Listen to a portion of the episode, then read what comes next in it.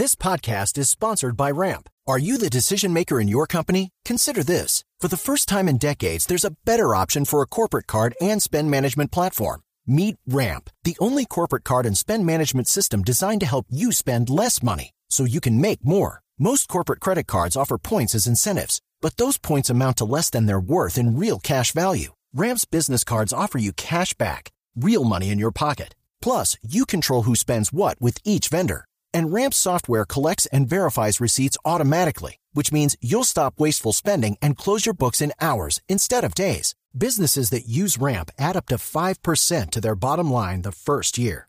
If you're a decision maker, adding Ramp could be one of the best decisions you've ever made. And now get $250 when you join Ramp for free. Just go to ramp.com slash easy. Ramp.com slash easy. R-A-M-P.com slash easy. Cards issued by Sutton Bank and Celtic Bank members of DIC terms and conditions apply. Uh, para otra generación, Dudamel era, era, la referencia de las derrotas venezolanas históricas. Es el portero que más goles recibió en la historia de Venezuela. Eh, Dudamel es una, es una referencia. Porque, porque, fue, atajó también, ¿no? Porque fue el primer gran arquero fuera del país. Dudamel jugó en el extranjero y ninguno lo hacía. Salvo cuando llegó Angelucci. Entonces, eh, como tuvo gran carrera en Colombia, por ejemplo, es una referencia natural para el que me pongo, de, me pongo, de, pie. Cuando usted me diga, me, me vuelvo a sentar, ¿eh? después de haber dicho Angelucci. Angelucci, arquero de San Lorenzo, claramente. Campeón. Campeón. sí, claro. Están saliendo los es que ahorita, Bueno, ahorita yo quiero ver a Venezuela porque los dos primeros partidos jugó a sostener el cero y le salió muy bien. Ahora Ahorita tiene que pelear mano a mano con Bolivia. Ahora, sí. ahora tiene que ir a buscar, tiene que ir a me el cuello a Bolivia. ¿no? Sí, si tiene no, que jugar sirve diferente, ahora. tiene que salir a atacar, tiene que ir a Pierde buscar con Bolivia, nadie se va a acordar de este partido. Y los bolivianos van a tratar de hacer lo que ellos han hecho en estos últimos dos partidos, así que quiero ver el cambio de, de actitud de, este, de estos jugadores. Por eso me pareció correcto. Eh, el primer mensaje de Dudamel fue ese. Antes de celebrar la buena presentación, el empate frente a Brasil y esa cosa, lo primer, el primer mensaje que envió fue ese, porque sabe que esa es la tarea que tiene que hacer a partir de ahora mismo hasta minutos antes de que empiece el partido con Bolivia. Habló del respeto a Bolivia. A Bolivia, que tiene que estar tan concentrado como hoy, que tiene que respetar a Bolivia tanto o más. Ese es un mensaje más para dentro para del vestuario que para nosotros, Claro, ¿no? por supuesto. Bueno, Juanjo, pero no. gran, gran Fariñez, ¿no? Sí, muy bien. Salvó, la, la- salvó las tres que nos tiene acostumbrados en Millonarios siempre, la salvó en este partido y salvó más. Una garantía. Y es una garantía. Uy, se le salió el hincha, ¿no? Pero, ¿viste cómo la están bien. uy. La noche del hincha. Bueno, tenemos que entregar, muchachos. Ha sido un gran placer. ¿eh? Nos quedaríamos hablando toda la noche Hoy que no tengo, sueños iban a acordar. ¿sí, ya? Nos quedaríamos toda la noche hablando, pero tenemos que entregar. Así que ha sido un gran placer. Gran jornada de no le hacía caso a Copa los América. técnicos. ¿No? Desorganizado, ¿no? Pero ¿sabés lo que pasa? No le que Tino no le hacía Blue. caso, pero lo ponían igual porque te, te ganaba los partidos. La- Ah, por- yo me acuerdo cuando Claro. el primer partido Los con el, son así. con el, el primer partido con el Milan me, me dijo Nevio Escala bueno Nervio yo le Nervio. decía, Nervio Escala me dice me dice no te metas por el lado de Maldini que así no lo pasa a nadie anda para el lado de Tazotti entonces yo le dije yo yo, yo mira yo le dije listo profe pero entonces yo me metí para el lado de Maldini yo dije si Maldini es el mejor yo a mirar en qué nivel estoy yo Ah, le tiré tres sombreros y Maldini corra detrás de mí. Le tiraba balón largo y corra detrás de mí. Yo oía, yo oía el manto bonito detrás de Mirándote con esos ojos celestes, ¿no? Esos ojos turqueses. Sí, todo. Una belleza. Bueno, abrazo para, para Tiro, para todos. ¿eh? Gran trabajo, gran relato de Octavio Sazo, gran trabajo en la producción de Pablo Ríos, Sebastián Vargas, de Rubén Arias, toda la gente aquí, Messi, eh, Juan Camilo Vargas, Jonathan Sachín. eh, Juan Pablo Tibaquirá, profe Castel, la ingeniera Beatriz, soy Juan José Buscali, los despido, ya lo saludé, fue el, al primero que nombré, Chiquito al, Vargas. al Mini Vargas, el primero de todos. Minius Vargas, ok. El Mini Vargas, gran trabajo de todos. Muchas gracias por habernos acompañado. Ah, Rafa Sanabria, eh, no me lo Claro, quería olvidar, Rafa Sanabria. Rafiña. Fría. Un gran abrazo para todos. A Ricardo Ruedo, nuestro líder esta noche, el equipo de trabajo de Javier Hernández Bonet. Somos Blue Radio, nos despedimos. Hasta mañana. Juega Colombia ante Qatar. Hasta mañana. Chao, gracias.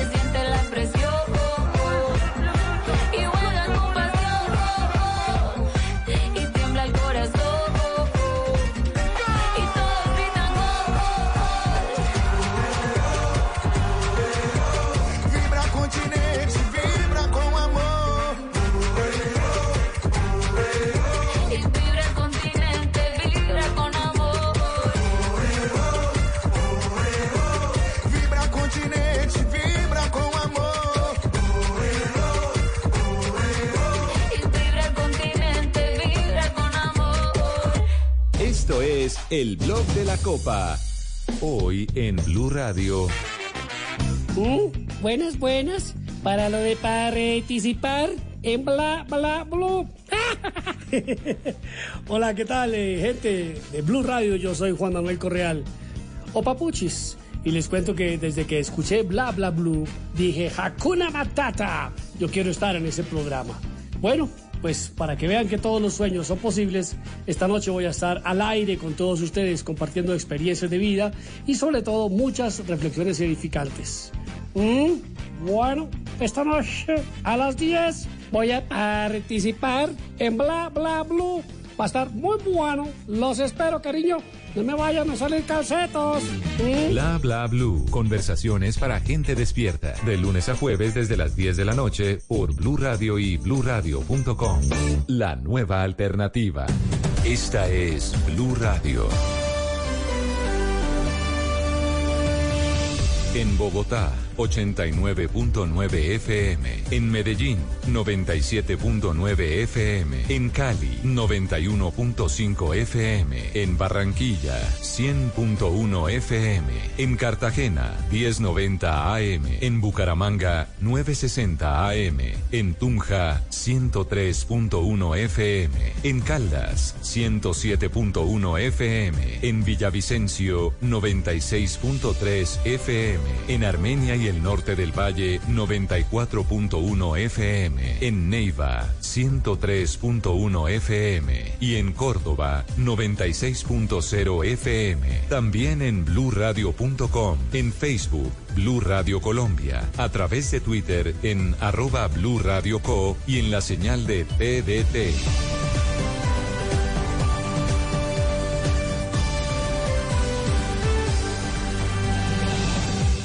Radio, la nueva alternativa. Voces y sonidos de Colombia y el mundo en Blue Radio y bluradio.com, porque la verdad es de todos.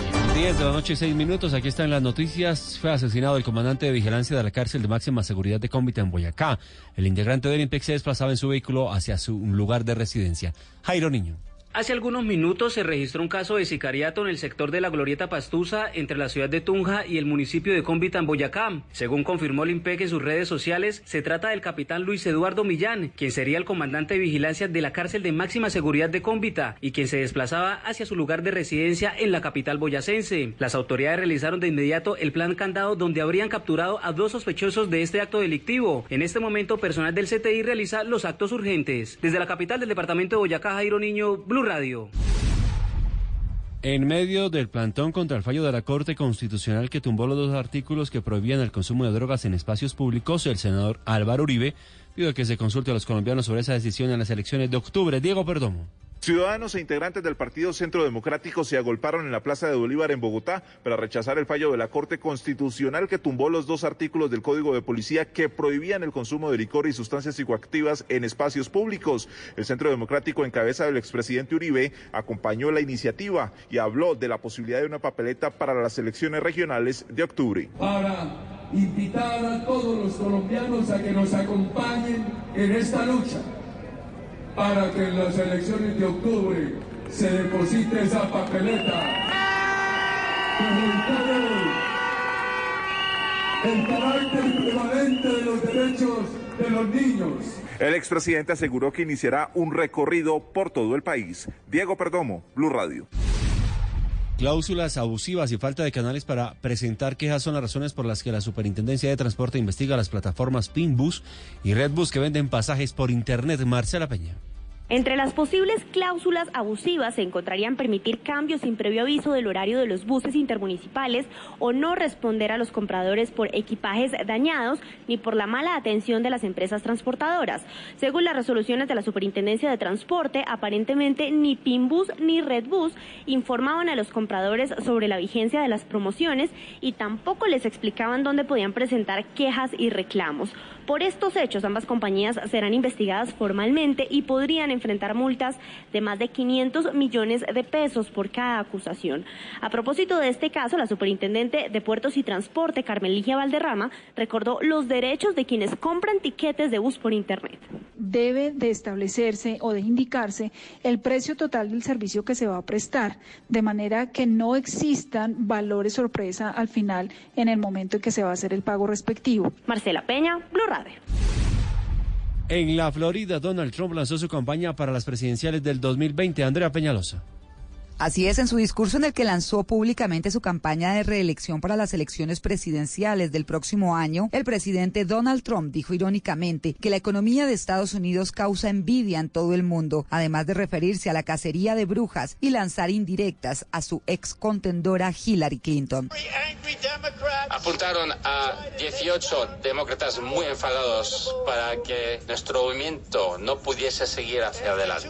Después de dos años, 1,4 millones de documentos y agentes del FBI que trabajaban 24 horas al día a destajo, que acabó, no hubo complot. Y nuestro gran secretario de Justicia dijo, no hay obstrucción de justicia tampoco. Y se gastaron 40 millones de dólares en esta capa de brujas. En medio de gritos y seguidores, el mandatario afirmó que 2016 no fue solo una elección para cuatro años, sino que fue un momento clave para la historia de Estados Unidos. Andrea Peñalosa, Blue Radio.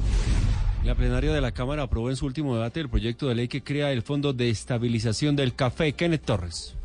El proyecto de ley busca salvar a los caficultores en los momentos en que se presenten crisis en el sector o cuando haya precios bajos del café. El proyecto de ley también busca impulsar la consolidación del proceso de transformación productiva en aras de lograr la sostenibilidad de la caficultura en el país, ya que en los últimos años los bajos precios y los altos costos de la producción ha afectado a los campesinos que lo producen. Sin embargo, el representante Oscar Darío Pérez, que es ponente, explica de dónde saldrían los recursos. Primero, el presupuesto nacional. Segundo, del, del Fondo Nacional de Regalías. Tercero, medio centavo de dólar de lo que recibe el Fondo Nacional del Café se va a destinar para fortalecer ese fondo. Eso equivale más o menos a unos 25 mil millones de pesos. En el proyecto que fue aprobado por la plenaria de la Cámara de Representantes quedó establecido que la Federación Nacional de Cafeteros administrará los recursos que conforman el Fondo de Estabilización de Precios del Café de manera independiente de sus propios recursos y de los del Fondo Nacional del Café. Kenneth Torres, Blue Radio. Fue aplazada para el próximo viernes la audiencia de medida de aseguramiento contra la exgobernadora de La Guajira, Oneida Pinto, Víctor Páez. En el desarrollo de la audiencia de medida de aseguramiento contra la exgobernadora de La Guajira por presuntamente apoderarse de dinero de dos proyectos viales entre el año 2010 y 2011 en Albania, Guajira, el ente acusador dijo que Pinto sigue vigente y podría llegar a alterar los materiales probatorios. También habló sobre lo que le dijo el abogado defensor en el proceso de investigación. El señor Antonio Luis González me dice de antemano que La Guajira es una región muy complicada, que yo ya conozco los temas de seguridad, que me cuide, que habían matado a un abogado la semana pasada, pero que me cuide que yo soy muy joven. Tras estas afirmaciones, el abogado defensor interrumpió la audiencia pidiendo ser respetado por la fiscal y le solicitó al juez que aplazara la audiencia para poder analizar las pruebas presentadas por el ente acusador y poder continuar la diligencia judicial. Víctor Páez, Blue Radio. Noticias contra reloj en Blue Radio. A las 10 de la noche, 12 minutos, noticia en desarrollo. Ocho mujeres acusaron hoy al guionista y director estadounidense Max Landis de presuntas agresiones de diferente tipo que van desde el acoso psicológico a los abusos sexuales y violación, informó el medio digital de Daily Best. La cifra, la Comisión Nacional de Hidrocarburos de México aprobó hoy el plan de desarrollo y explotación de El Campo Isachi, el sexto de los 20 nuevos proyectos petroleros que presentará la estatal Petróleos Mexicanos Pemex. Y quedamos atentos porque el Pleno del Senado brasileño rechazó un decreto firmado en mayo pasado por el presidente Jair Bolsonaro que flexibiliza las normas para la compra y porte de armas y por el que el mandatario abogó hasta último momento. Ampliación de esta y otras noticias en blurradio.com. Continúen con Bla Bla Blue. Tus vacaciones con Decameron se hacen realidad. Si lo planeas, lo logras. En Blue Radio son las minutos. Aquí en Blue Radio. vacaciones con Decameron se hacen realidad. Si lo planeas, lo logras. Reserva ya en Decameron con hasta un 20% de descuento. Compra ya decameron.com 018 Puntos de venta de Cameron y agencias de viajes. Aplican condiciones. Operado por Servincluidos Limitada. RNT 3961. El mundo está en tu mano. Escúchalo. Noticias de Colombia y el mundo a partir de este momento. Léelo, entiéndelo, pero también opina. Con respecto a la pregunta del día. Comenta. Yo pienso que se puede. Critica. Y sí, pienso que. Felicita. Vean que el pueblo lo está En respaldando. el fanpage de Blue Radio en Facebook tienes el mundo. Y un espacio para que compartas lo que sientes. Búscanos como Blue Radio en Facebook. Tú tienes mucho que decirle al mundo. Porque en Blue Radio respetamos las diferencias. Blue Radio, la nueva alternativa. Para nosotros es un honor poder representar a nuestro país. En Blue Radio vivimos la Copa América. Lo importante siempre va a ser entregar el máximo y dar lo mejor para, para el equipo. Estoy pensando en la selección Colombia, quiero hacer cosas bien. Tratar de dejarle algo a la historia de nuestro país. Copa América en Blue Radio con betplay.com.co, la jugada oficial de la selección Colombia. Frisbee. Nadie lo hace como Frisbee lo hace. Frisbee. Banco W, así de simple, así de amable. Aceite de palma 100% colombiano. Preparaciones increíbles, hinchas felices. Viniltex de Pintuco, el color de la calidad. Come más carne, pero que sea de cerdo, la de todos los días. Por Colombia, Fondo Nacional de la Porcicultura. En la Copa América. Fútbol, goles, emociones y blue. Blue Radio, la nueva alternativa. Todos tenemos un reto, algo que nos impulsa, eso que nos hace levantar de la cama todos los días, un sueño que nos lleva al límite y nada más importa. No importa el dolor, ni la frustración, no importa el tiempo. Un reto que es a la vez nuestro combustible y nuestra obsesión. Porque nada se consigue de la noche a la mañana. Este es mi reto. ¿Cuál es el tuyo? Pasta Sonia, sabor y energía que te hacen mejor. Trabajamos pensando en usted. Estás escuchando Blue Radio con el Banco Popular. Siempre se puede. Don Carlos acaba de ganar. Puede elegir entre un computador, un dron o un asador. Con el ahorro ganador CDT, siempre ganas. Sin rifas ni sorteos. Ahorra y obtén mayor rentabilidad. Más información en www.bancopopular.com.co. Banco Popular. Somos Grupo Aval. Aplican condiciones. Vigilado Superintendencia Financiera de Colombia. Para nosotros es un honor poder representar a nuestro país. En Blue Radio vivimos la Copa América. Lo importante siempre va a ser entregar el máximo y dar lo mejor para, para el equipo. Estoy pensando en la selección Colombia, quiero hacer cosas bien. Tratar de dejarle algo a la historia de nuestro país. Copa América en Blue Radio con Tomémonos un tinto, seamos amigos, Café Águila Roja, Bancolombia, el banco oficial de la Selección Colombia. En junio celebra los goles y aprovecha las ofertas de Volkswagen. Lo nuestro nos hace latir, colombiana la nuestra. Universidad Santo Tomás, somos la generación del cambio. Protección contra el sudor y el mal olor de los pies. Teo Pies es Recamier en la Copa América. Fútbol, goles, emociones y blue. Blue Radio, la nueva alternativa. Hoy en Blue Radio. Mm, buenas, buenas. Para lo de participar en bla, bla, blue. Hola, ¿qué tal, eh, gente de Blue Radio? Yo soy Juan Manuel Correal. O Papuchis. Y les cuento que desde que escuché Bla Bla Blue, dije Hakuna Matata. Yo quiero estar en ese programa. Bueno, pues para que vean que todos los sueños son posibles, esta noche voy a estar al aire con todos ustedes compartiendo experiencias de vida y sobre todo muchas reflexiones edificantes. Mm, Bueno, esta noche a las 10 voy a participar en Bla Bla Blue. Va a estar muy bueno. Los espero, cariño. No me vayan a salir calcetos. Mm. Bla bla blue. Conversaciones para gente despierta. De lunes a jueves desde las 10 de la noche por Blue Radio y bluradio.com. La nueva alternativa. ¿Qué se requiere para una buena conversación? Un buen tema, un buen ambiente, buenos interlocutores, preguntarles a los que saben y dejar que todos expresen su opinión. Cada noche encontraremos los ingredientes necesarios para las mejores conversaciones en Bla Bla Blue. La manera ideal de terminar el día y comenzar uno nuevo. Aquí comienza Bla Bla Blue. Conversaciones para gente despierta. En vivo. Desde el estudio principal de Blue Radio, en Bogotá, Colombia. Aquí está Bla Bla Blue.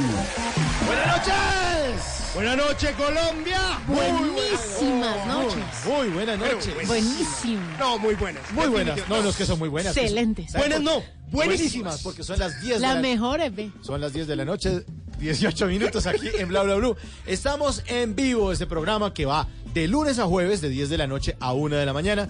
Este es el primer talk show de la radio y el último si usted no lo escucha. No, Sí, sí, no, cuidado. señor. Entonces toca decirle a la gente. Pilas que- ahí. Sí, por favor. En la primera hora siempre tenemos un invitado especial. El invitado ya está en el camerino ahí, me dijeron. Está más que listo, trajo a Timón y Pumba, los Sí. estamos alimentando Ah, bueno. también a ellos. Y quieren participar. y quiere participar. Bueno, ahorita lo vamos a presentar. Entonces, en la primera hora siempre un invitado especial. En la segunda hora trataremos eh, de hablar en serio. Hoy Tata Solarte nos tiene un tema bien, bien interesante que es una pregunta. ¿Es usted de los que trata a su hijo como si fuera... No, a su perro. Ah, perdón, A su mascota. No, no, no es a su hijo como si fuera un perro. Eh, Tata Solarte, Tata Solarte nos tiene un tema buenísimo. ¿Es usted de los que trata a su mascota como si fuera un hijo? Bueno, y también si trata a su hijo como una mascota. Sí, también. No falta el que le, le dice al hijo, sit, sit, sí, stay, stay, stay. Bueno, de eso estaremos hablando, estaremos hablando en serio también con un veterinario, un etólogo que nos va a hablar de muchos abusos que cometemos los seres humanos por consentir mucho a las mascotas, pues terminamos haciéndoles daño, como pintándole, ¿sí o no? Pintándole las uñitas. Bueno, es eh, después de las 11 de la noche. Y después de las 12 ustedes se toman este programa en el 316-692-5274, la línea de bla bla bla para que hablemos tranquilamente hasta la una de la mañana. Y les parece, eh, les voy a proponer una cosa. Con el numeral bla bla bla manden fotos de mascotas. Chicaneen la mascota y la vamos a compartir aquí con los demás oyentes. Pero esta, como todas las noches, me acompaña la hermosísima Tata Solarte. Sí. Martes, muy hincha de Venezuela hoy, 00 del alma. A las 10.20, ¿cómo están? Arroba Tata Solarte, un besito para todos ustedes en Colombia, en el mundo. Ve, en viva las Venezuela. redes sociales, al otro lado del aparatejo, donde quieran que nos escuchen. Hoy vamos a hablar de todo un poquito, así que tomen asiento y pásenla rico con bla bla blue. Y al otro lado, el campeón, el salto más bonito de la radio, se lo mete Simón Hernández. Casi se va de jeta. Oiga, Cuidado, cuidado. doble salto. Doble salto. Oiga, salto. le está saliendo muy bien, muy vea. bien. Estamos entrenando más felices que nunca, también muy contento por mi Venezuela del alma, lo dije desde un principio y ojalá esa final fuera Venezuela-Colombia, carajo, A ver, que celebramos con arepa Vamos a y ver. alguna vaina de Pero esas. dicen que lo salvó el bar, que lo salvó el bar. Mire, ha hecho más el bar por Venezuela que Juan Guaidó. Oiga, ya cinco goles, cinco goles. No, mire, aprovechamos para saludar a toda la gente que nos escucha seguramente en la frontera con Venezuela, en Cúcuta en los 97.7, en Pereira, en Montería, en Cartagena, en Armenia, Norte del Valle, en Bucaramanga, en Villavicencio, en Boyacá, en Neiva, en Barranquilla, en Cali, en Medellín, en Bogotá, en Santa Marta, en Girardot, en los Santanderes, en mi Manizales del Alma y en todo el mundo en www.bluradio.com. Y la producción de ese programa es del grande, del Diego Garibella. Sí, señor. Ahí está, ahí. No, pero ¿por, por qué le ponen esa flauta, por favor? Quite la flauta. Misión imposible con flauta. No, el que está haciendo eso se llama Rafa Arcila, nuestro control master. Buenas noches, Rafa. Ah, con las chicas, sí, las superpoderosas. Muy bonitas. Bueno, al menos ya las está alimentando otra vez. hermano. Alimentando, pero ¿de qué? De- no, de- Sí. Apague esas niñas también, que se retiren del estudio. Mi nombre es Mauricio Quintero, está todo listo. Le damos la bienvenida a los Pet Shop Boys.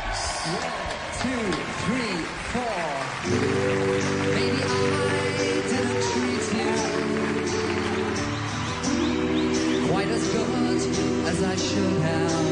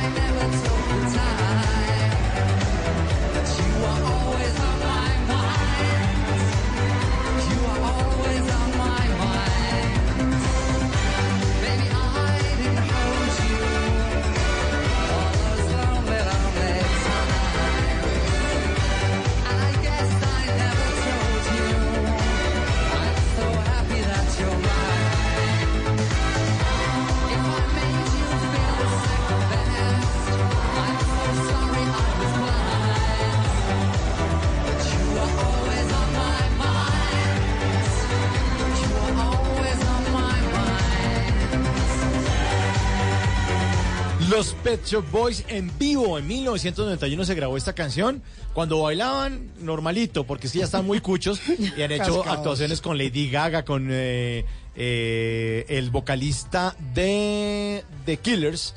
eh, y ya sacó, ya Brandon Flowers. Brandon Flow- Flowers y el tipo ya está medio cuchito, Neil Tennant y Chris Lowe, eh, los Pet Shop Boys ya están medio cucho, entonces ya no se mueven tanto. Ya están como Cher, que cantan Do You Believe, pero quietos. Sí. Pet Shop Boys con un clásico, un clásico de la música norteamericana, Always on My Mind. Sí, señor, que además había sido interpretado en otras ocasiones por grandes artistas como el gran Elvis Presley. Y bueno, aquí Y obviamente Willie en unos Nelson, Willie Nelson también ¿no? cantó esta canción. Sí, señor. Y aquí están los Pet Shop Boys en vivo en Bla Bla Blue. Tell me that your sweet love hasn't died.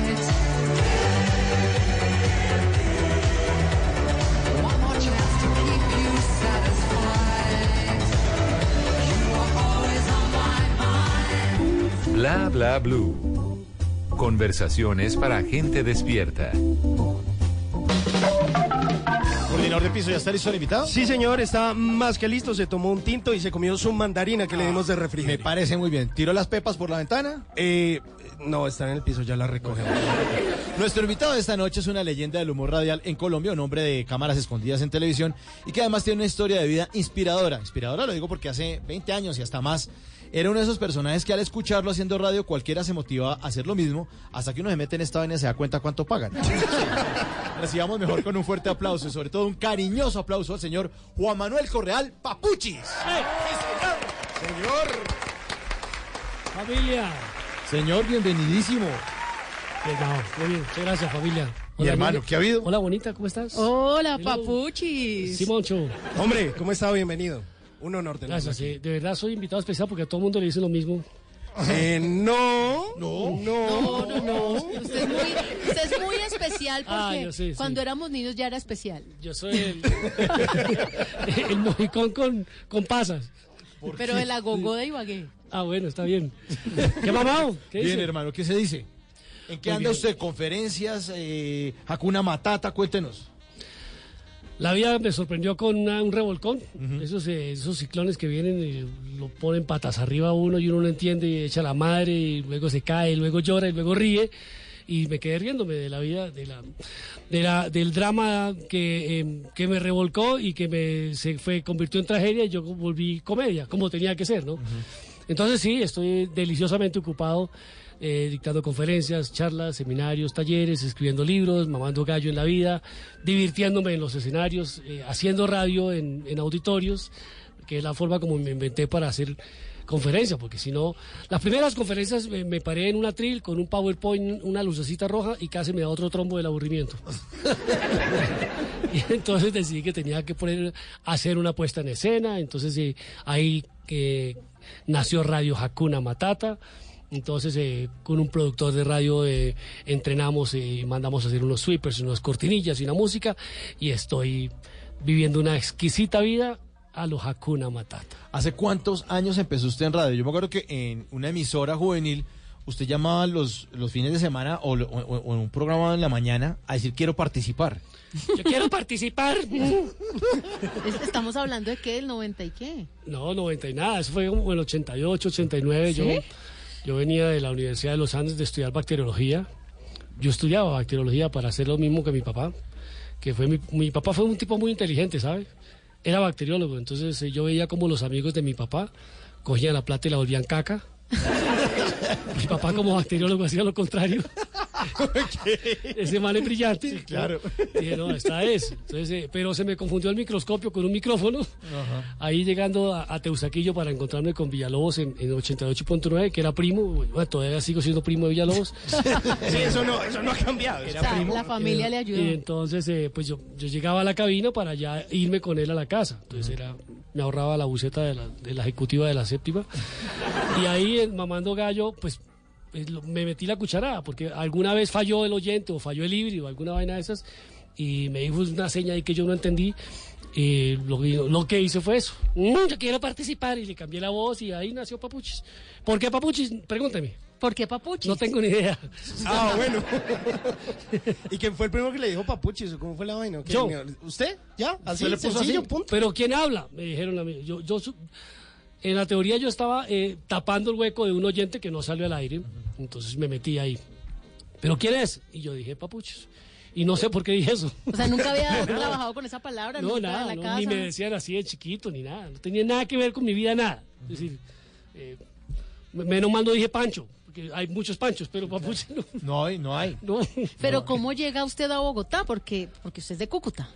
Yo soy de Cúcuta Mediterránea, vigía de la frontera, la cuna de la República, la muy noble, valerosa y leal villa. Entonces eh, vengo a formarme, a estudiar en la universidad. O sea, termina colegio, toda su época Sí, escolar claro. en Eh, Cúcuta. El colegio casi termina conmigo, creo que fue. O sea, alumno intenso. Yo no sé por qué mis papás pagaban la matrícula completa si siempre fue condicional. Entonces, no, O sea, era un mal necesario para el colegio. muy toche mi papá toda la matrícula completa y siempre yo en, una- en la puerta, nunca tuve pupitre porque siempre vivía vacío. Yo llegaba a clase, ¿no? El profesor entraba, eh, correa, sálgase. Pero, profe, yo no he hecho nada, igual lo voy a sacar. Ahorrémonos Una vez. Pues trabajo. salgamos de eso. Entonces, esa fue mi vida. Pero en esa época era Juancito o Papuchis. Juancito, Juancito fue un niño eh, necio, cansón, insoportable, inmamable, hiperactivo. Y ese fue el niño que habitó en mí durante 20 años, ¿no? A los 20 años eh, me he visto de adolescente, ve- vengo a Bogotá y ahí es cuando comienzan otros 20 años de mi vida vestido de amarillo. Yo creo que Papuchis le sirvió a Juancito seguir habitando en, en mí. El niño interior se vistió de Papuchis y ahí sí fue la fantasía, porque Papuchis trajo todo lo que un adolescente quisiera tener. El mundo a sus pies con este show, esta parafernalia. Usted hizo lo que se le dio la gana con Papuchis.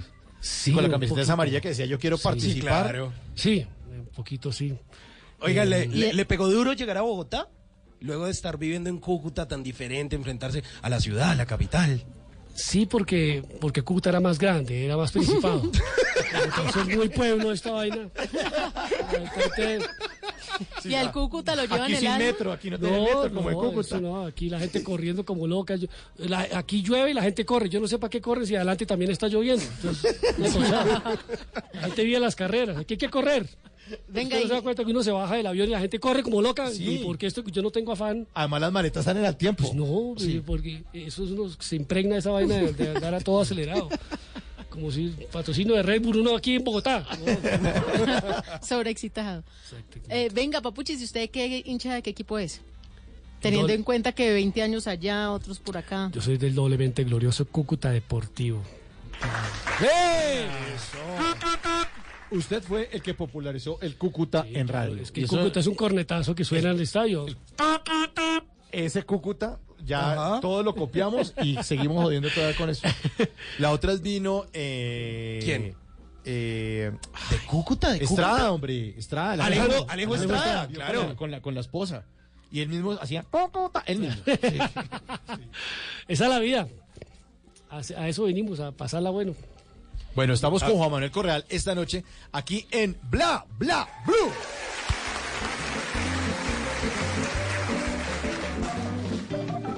Y ahora en Bla Bla Blue venimos a robar. Muchísimas gracias. Venimos a robar porque venimos a robar. ¿Cómo son sus arrobas en las redes sociales, Juan Manuel? Arroba Juan Papuchis. Juan Papuchis. Eso es para, para Twitter y para Instagram, arroba Juan Papuchis. Eh, no hay más arrobas, ¿no? Porque Facebook es Juan Manuel Correal Papuchis. sí. Y YouTube también es Juan Manuel Correal Papuchis. Bueno. Venimos a robar porque venimos a robar. Escuches esto. Arroba Maleja Lunareja pone en Twitter lo siguiente. Dice, comentarios a fotos de otras mujeres en Instagram. Mamacita, qué cuerpazo, divina, churra. Comentarios en mis fotos. Qué buena energía tienes, Maleja. Fin. Seguro es una buena persona, Sí, Maleja. seguramente. Un abrazo Muy para querida. Iba a ser bonita, pero se cansó. bien. Arroba lestat. 1414 puso esto en su cuenta de Twitter. Dice, vender tu alma al diablo y que se sienta estafado. Es dura. Eh, vinimos a robar porque venimos a robar. Arroba Jae Duelo escribió esta frase de la actriz y modelo cantante estadounidense Kirsten Dunst. Oigan esta frase, esta belleza de frase. A ver. Confúndelos. Haz que se pregunten por qué sigues sonriendo. Eso. Está bueno, ¿no? Bueno. Y este último, arroba Diana Fajardo M, puso en su cuenta de Instagram ese famoso meme que muestra las banderitas que comparan la misma expresión dicha en otro país y la que decimos aquí en Colombia, que es buenísima. Entonces pone, bandera de Argentina, esa chaqueta no le queda bien, señor, se le ve espantosa, si quiere vaya a otro almacén y se compra una. bandera de España, esa chaqueta no le queda bien, señor, se le ve espantosa, si quiere vaya a otro almacén y se compra una. Bandera de Chile, esa chaqueta no le queda bien, señor, se le ve espantosa, si quiere vaya a otro almacén y se compra una. Bandera de Colombia, te duerma perfecto, mi amor. ¿Eh? Eh, cuero, cuero no es, pero es un material nuevo italiano que incluso es más resistente. Esa ha tenido harta salida. Mira, estás de buenas porque este es el último modelito que me queda. me- en esa, ¿Sabes qué? Te lo dejo en 120 mil para que nos hagamos clientes. Vinimos a robar. ¿Por qué venimos? A robar. Bla bla blue. Conversaciones para gente despierta. Hakuna Matata. Una forma de ser. Hakuna Matata. Nada que temer. Sin preocuparse, es como hay que vivir. A vivir así. Hakuna Matata. Hakuna Matata, la banda sonora de la película Rey León, una frase que usa Juan Manuel Correal en sus charlas y con la teoría de ver la vida con una actitud alegre y buscar el camino al éxito mientras disfruta de su trabajo y de su vida cotidiana. Eh, ¿Usted recuerda, Amado, cuando hacíamos eh, programas de radio hace unos años eh, y, y yo ponía esa canción ahí desprevenidamente? Es que eh, yo creo que mm, hubo un código, eh, esa canción, ese mensaje eh, se codificó con mi alma y yo no me di cuenta porque estaba muy ocupado teniendo éxito. Pero mi niño interior sí la grabó. Eh, Juancito, Papuchis, adoptaron esa, ese mensaje que luego se vendría a convertir en mi filosofía de vida y en mi salvavidas. Porque sin preocuparse es como hay que vivir. Si, si a mí me, me persuadió, o sea, si eso sí, me- eh, esa, esa, esa mensaje, esa frase, es porque había algo que me conectaba con esa manera de vivir sino que no me interesaba en ese momento porque estaba a millón a, a toda velocidad. Usted ¿no? estaba de toda velocidad. ¿Y qué le pasó? Eh, el alma de uno eh, está destinada para algo y uno, pues, eh, la cabeza no deja que, que, que haga caso, ¿no? Es eh, más interesante lo eh, urgente que lo importante. Uno no identifica entre lo ge- urgente y lo importante, entonces... Tuvo lo- ese sacudón en su vida y es durísimo. lo, lo urgente es para los demás, lo importante es para uno, pero hagamos lo urgente. Y alcanzó a descuidar a su familia y todo eso. Sí, hombre, de, de verdad que iba destochado por la vida. Iba, Destochado. Sí, era- yo creo que mano. iba a 280 kilómetros por hora en una autopista eh, del éxito para llegar, para seguir corriendo, para... eh, no sabía si estaba persiguiendo mis sueños o los de los demás. Yo creo que en ese momento eh, me sentía como un espermatozoide corriendo como loco dándome contra las paredes sin saber para dónde iba. Y esa era mi vida. Había que perseguir el éxito, perseguir la felicidad, la felicidad puesta en el dinero, en el, el reconocimiento, en la popularidad, el, el poder que te da un ¿Pero usted era feliz haciendo todo eso? Era ¿O muy feliz porque, feliz? porque pensaba, eh, yo no pensaba en la felicidad porque la tenía, porque me imaginaba que la felicidad era eso, la vanidad, el poder, el dinero, el reconocimiento, las puertas abiertas, eh, no cover, papuchis, los, los viajes. eh, En el amor. reinas, modelos, actrices, tenía mi hogar, pero pues eh, no correspondía honestamente porque tenía muchos afanes de, de cubrir necesidades por todos lados. eh. No era una mala persona, era pues un despistado de la vida que no tenía afanes porque todo estaba resuelto. Eh, pero empecé a sentirme harto, eh, incómodo, me- como me empezó como a... eh, Juancito reclamó un espacio, eso fue como en el 2002, antes de, del, del gran episodio de cambio de transformación en mi vida, tuve un... tuve como una necesidad de ver qué hay más allá de todo este show, o sea, toda esta parafernalia, ¿a dónde me lleva? No, toda la vida va a ser así, toda la vida va a ser O gritando. sea, se empezó a cuestionar, a replantear. Me, me sentí que estaba muy, tenía mis manos muy llenas, pero estaba lleno de vacíos. O sea, todo, todo se resolvía con, con dinero, con una llamada. ¿Y eso fue con- que la crisis de los 40? No, no, tenía treinta y tantos años. eh, fue una, fue una pausa, fue una llamada de mi alma. Pues fue un dolor, además, porque la mamá de mis hijos me dice, o sea, un día me dijo, no te vistas que no vas, no, aquí ya ya se acabó esto. Y se cansó. Sí, eh, se cansó y tenía toda la razón. Yo había pues, seguramente hecho mucho daño. Se quería Eh, participar en todos. eh, sí. Y con todas. Eh, y eso me produjo dolor y, me, y fue como que el llamado de atención para, para revisar mi vida y fui y la revisé, me, me fui como que muy al extremo, quería eh, ver qué, qué había de mi vida y encontré que la solución estaba en un librito que una... Porque cuando uno, cuando uno está lleno de... está intoxicado, está buscando respuestas, las busca afuera. Ahí la embarra, porque las tiene que buscar adentro. Ay, Eso- pero justamente, nosotros queremos esas respuestas adentro de esta cajita. ¿Le gusta tirar? Sí, yo- ¿Caja? Yo, me iba a echar un discurso, estaba embalado en el discurso. ¿Y qué es la cajita? ¿Qué? Eso, justamente las respuestas. Bueno, entonces... Hay una serie de papelitos y Juan Manuel Va a sacar de a uno. de a uno. A ver Pero- qué dice el pero, primero. eh, eh, voy a terminar, voy a concretar. Busqué respuestas afuera, eh, en psicólogas, eh, en curas y en gente, y una psicóloga me dijo, eh, la respuesta está en un libro, se llama El Caballero de la Armadura Oxidada, allí encontré tres maestros, el silencio, el autoconocimiento y la verdad. Yo hice caso, me refugié en la montaña durante tres días y ahí comenzó una transformación de mi vida que, que condujo a otra etapa de muchas ocupaciones, muy cansado sosteniendo el éxito y luego se produjo el derrame cerebral del, 2000 del- del 2009. Bueno, primer papelito. Six Pack en Estados Unidos. Ah, USA 94, eso tiene nombre propio, se llama Andrés Nieto Molina. ¿Qué le hizo Estamos, Nieto? eh, mm, estamos cubriendo el Mundial de Fútbol del 94 en Los Ángeles. Hay una persecución, hay eh, helicópteros, eh, sirenas sonando, ambulancias por todos lados, ¡uh, uh, uh! la radio y, y Andrés y yo eh, felices por las autopistas de Los Ángeles con un, con un six pack de, de Budweiser ahí bebiendo porque eh, pues, estábamos en Los Ángeles y estábamos en pleno cubrimiento. Y hay O sea, lo habían llevado, ¿no? Para, para cubrir. para cubrir el que mundial. era Mundial el, USA. el mundial de fútbol del que 94. llegamos con todas las expectativas. Pues eh, los helicópteros y las ambulancias y la policía no nos estaban persiguiendo a nosotros, nosotros desprevenidos bebiendo. Ellos estaban persiguiendo a O.J. Simpson, que, No. acaba- que acababa de hacer la cagadita con la señora. Entonces, ¿Y ustedes pensaron que era por el six, six pack? no, no, no, pues nosotros eh, en medio de esas ambulancias, pues muy desprevenidos y, y nada, eh, no hubieran podido coger allá hasta allá. Ustedes eran importantes en Colombia y dijeron, uy, todo este operativo para nosotros Para acá, nosotros. unas simples cervecitas. Hubiera podido ser distinto. Listo, siguiente papelito.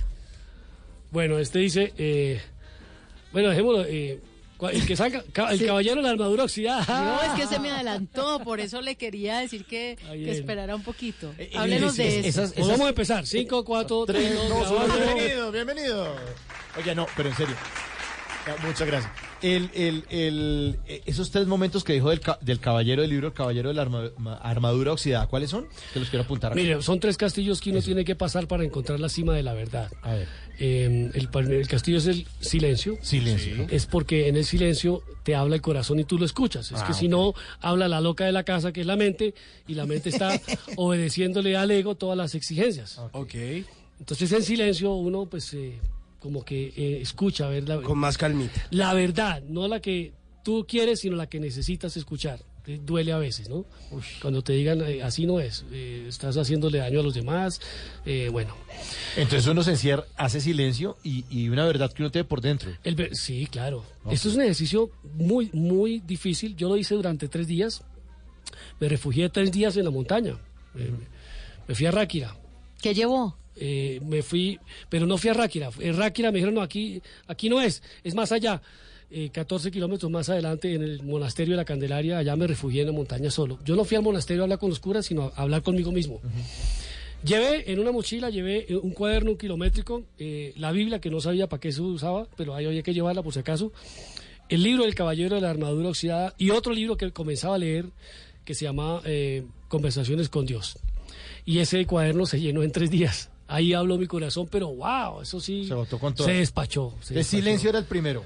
El segundo es autoconocimiento, es que cuando tu corazón te dice lo que necesitas escuchar, tu verdad, empiezas a conocer por qué te dolió, eh, por qué lo hiciste, para qué está pasando esto, es el auto, eh, yo, yo soy Ah. así. Había, había un sentimiento de culpa eh, innecesario, pero uno se, se juzga, eh, Menos mal es uno el que se juzga, porque antes está uno juzgando a los demás, pero ahí en ese momento de autoconocimiento hay un reconocer que se ha equivocado, hay un ejercicio de perdón en las tres claves del perdón, que es como un, como un candado de esos que tiene tres números para las maletas, que es el primer yo me perdono, yo pido perdón y yo perdono a los demás. Todo eso en el autoconocimiento te va liberando, ¿no? Es como, como te, te vas quitando capas, eh, la chaqueta, la capa, el sombrero y vas desnudando tu alma poco a poco. Duele, pero es necesario. El dolor es un gran maestro. Y luego enseguida viene eh, la osadía, que es atreverse. ya, ya te conoces. Bueno, atrévete, toma decisiones y encontrarás la verdad. Y ese atreverse, esa osadía me llevó eh, a que llegara de esa montaña a 88.9 a renunciar al programa de radio más importante de la mañana que ha existido, que es el Zoológico de la Mañana. Y yo llegué a decir no más, necesito un cambio. Eso es, eso es para machos. Último papelito. El papelito este dice eh, ACV es un accidente cerebrovascular, un derrame cerebral que es lo mejor que me ha pasado en la vida, Mao. eh, y, y Data y Simón, es lo, que, lo mejor que me ha pasado en la vida. Hoy honro. Pero ¿por qué dice eso si nadie quiere tener un accidente cerebrovascular? No. ¿Y qué significa realmente eso? Significa un- una pausa necesaria en tu vida, significa que tu cuerpo, que es el templo de tu alma, te ha estado enviando señales y no las has querido escuchar porque no te interesa. Te enviaron un dolor de cabeza, una migraña, una gastritis, un colon inflamado, insomnio, cansancio, te vuelves intolerante primero a la gente y luego a la lactosa. Y es tu cuerpo diciendo, venga, paremos y soltémonos a descansar, miremos a ver que revisemos la vida. Pero uno va en ese frenesí del éxito y el triunfo, eh, arrollando cabezas, llevándose por, encima a la gente. Y eh, eh, Dios te, ama tanto que te dice, bueno, no, yo te necesito bien para un segundo tiempo, entonces te voy a sacar para que te voy a sacar lesionado, porque si no, no te vas a salir. entonces, ese, ese cortisol que se genera producto de vivir con angustia, preocupación, ansiedad, estrés y prisa, que es un combo eh, que armó el ego. Sí, e- e- el ego es un cobarde, el ego se llama ego porque es el gran oponente, ¿no? Ese ego le dijo a Dios, ay, ese, esa fiesta que usted está armando está muy chimba, eso ahí le falta un verdugo, a alguien que, que... Ese cuadro tan bonito, antes de que le ponga la firma, déjeme, yo quiero participar. Y a, ese, a esa obra teatral de la existencia le falta un antagonista. Y ahí cuando, cuando aparece el ego y aparece el libre albedrío y el ego es tan cobarde que no se presenta solo, sino viene con un combo que, que es el jefe de una pandilla llamado estrés. Y el estrés es tan cobarde que no vino solo, sino que vino con otros cuatro que vienen con chacos y manopla y toda esa vaina. Bien armado. Esos son la angustia, la preocupación, la- con látigos y todo. La O sea, ese angustia, combo, la preocupación, la ansiedad y la prisa se suman al estrés y ellos tienen una misión, joderse en la humanidad. Y están haciendo la tarea. Entonces ellos le dijeron al jefe, bueno jefe, pero ¿qué tenemos que hacer? Eh, dañar a la gente romper, dividir, sembrar cizaña, llenarlos de miedos, eh, ponerles eh, trabas, eh, mostrarles el atajo, el camino fácil. Te voy a dar instrumentos como el alcohol, las drogas, la pornografía, eh, te voy a mostrar la vanidad, eh, eh, bueno, todo eso que uno cree que es la felicidad y que lo hace más macho, es la trampa que uno, uno comprende cuando le pasa un derrame cerebral y cuando te estás muriendo. Y ahí pides eh, ayuda. ¡Ay, Dios! eh, así no creas en Él o si creas en Él, hay que buscar a alguien que lo salve. Eh, y eso funciona cuando uno ha tenido una previa conexión. Ahí funcionó el 8 de septiembre del 2002. Ahí funcionó la montaña en Ráquira, ¿no? Ahí funcionó esa conexión previa que había tenido eh, para sentir que ese Dios, esa fuente de amor, no está afuera, sino está dentro. Que no, la felicidad o, eh, o la conexión con Dios no está porque no te quiere porque te puso una pareja, no te quiere porque te dio el trabajo que tú querías. Es que Dios me ama porque me hizo rico, es que Dios me ama porque me regaló una camioneta. Chimbo, eso es, eh, eso es el juego del ego. Eh, Dios no necesita de todas esas cosas para que decirte que te ama o que tú lo ames. Y cuando hablo de Dios, por favor, no, no, no estoy hablando de religión, ¿no? Estoy hablando de conexión. Y llámele como quieras, ¿sí? ¿cómo te gusta? Creador, ser supremo. No, yo creo en Dios Padre y amo a Dios. energía pura, eh, luz, eh, ¿cómo quieres llamarle? Creo que no le importan los apodos. Eh, pero sí hay una fuente de amor que es la que te salva cuando tú le pides una oportunidad. Pero Papuchis, después del accidente, ¿qué le pasó a usted? ¿En qué cambió su vida? ¿Qué, ¿Qué hacía antes y después del accidente? ¿Qué no pudo seguir haciendo por el accidente? Las consecuencias reales del accidente. No, me- la, la media huevonadita de no poder volver a hablar. ¿Cuánto tiempo estuvo así? Ocho meses no pude hablar porque mm, perdí el habla. En, en el derrame cerebral vino el trombo, se estacionó en la región que regula el habla, la broca. Empecé a perderlo todo, eh, perdí el trabajo porque yo era locutor, no conozco la primera emisora donde contraten mimos. No. Entonces, no, complicado. Eh, perdí el habla, perdí el trabajo, pe- perdí, primero había perdido la tranquilidad y la paz interior. Entonces con eso vinieron pues la caída de todo el sacudón de la mesa que se fue llevando todo, lo que yo pensaba que, que tenía que tener para mostrar, para exhibir. Lo material, pues todo se fue desvaneciendo, los trabajos, las asesorías, ¿Y su papá? los bares y los restaurantes, eh, papá con cáncer, que fue una sobrecarga emocional que no supe administrar porque no había equilibrio en mi vida. Estaba sobrecargado físicamente, estaba sobrecargado de ocupaciones, eh, sobrecargado, cansan- cansado sosteniendo ese, esa responsabilidad que había asumido de obedecerle las, las exigencias del mundo y del ego. Y cuando llegó la, la sobrecarga emocional por, se- por la noticia de mi mejor amigo, mi, mi padre, mi confidente, que le diagnostican un cáncer cuando está ya muy avanzado en etapa 4 con triple metástasis en hígado, colon y pulmón. Papuchis dice, tranquilos, yo lo resuelvo. Yo soy el amigo del me- presidente de la medicina prepagada.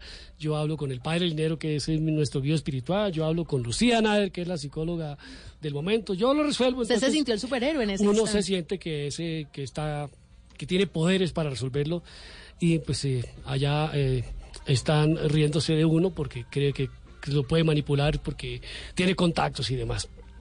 Esa sobrecarga emocional se sumó a la sobrecarga física, hay un colapso, hay un cortocircuito, a mí me correspondió un derrame cerebral, a otros les corresponde un infarto, a otros les da un cáncer, a otros les da una depresión toda absurda y van y se meten un tiro o se relacionan con las drogas o con el alcohol, eh, o piensan que la solución es eh, un dinero fácil, ¿no? Y van y terminan en la cárcel y se daña una historia de vida.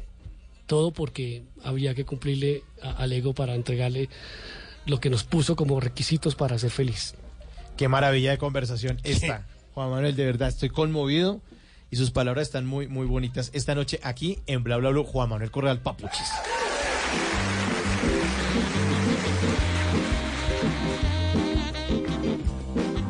Lo que algún día fue noticia, hoy es historia. En Bla Bla Blue, antes de que se acabe el día.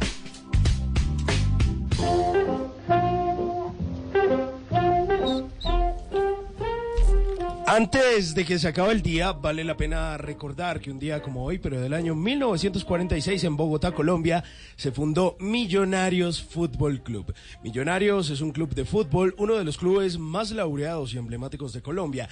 De allí que sea considerado uno de los clubes más grandes del país y quizá con más reconocimiento de Latinoamérica. Los orígenes del equipo se remontan hasta la década de 1920, pero fue empezando a llamar como Millonarios, se llamó como Millonarios desde 1932, cuando su nombre real era el Club Deportivo Municipal. Oficialmente fue fundado el 18 de junio de 1946 bajo el nombre de Club Deportivo Los Millonarios. Millos participa en la máxima categoría de la división mayor del fútbol colombiano desde su fundación en 1900 46, siendo uno de los tres únicos equipos que ha participado en todos los torneos de esta liga junto a Santa Fe y Atlético Nacional. Es uno de los equipos más laureados del fútbol colombiano con 20 títulos en total entre campeonatos nacionales e internacionales. En su palmarés hay 15 campeonatos del torneo local de la Liga Colombiana, se registran dos títulos de la Copa Colombia y uno en la Superliga Colombiana. También fue campeón continental en la Copa Simón Bolívar de 1972 y en la última edición de la Copa Merconorte en el año 2001. Ah, bueno, y un par de Copas CAFAM. A partir del inicio del campeonato colombiano en 1948, logró la mayor cantidad de títulos locales que se disputaron y conformó un equipo apodado el Ballet Azul, que era considerado de gran importancia a nivel mundial durante la primera parte de la década de los años 50, cuando consiguió muchísimos triunfos internacionales, entre los que se destacan el campeonato de las bodas de oro del Real Madrid, el cual obtuvo en el estadio Santiago Bernabéu de Madrid y por supuesto supuesto, la pequeña Copa del Mundo de Clubes de 1953 que le dieron el calificativo al equipo del embajador. En el año 2014 fue reconocido por la cabeza ca- revista Kicker de Alemania como uno de los 40 equipos más legendarios de la historia del fútbol. Antes de que se acabe el día, larga vida a Millonarios, que los directivos sigan haciendo lo indicado para dar buenos resultados. Y usted, señor hincha, por favor disfrute del fútbol del equipo, por favor, no sea tan cavernícola de acabar con la ciudad o de en la mula con otros hinchas. Por favor, sobre todo porque el equipo es grande y hay que brindarle fútbol y buena onda a Millonarios. Pilas.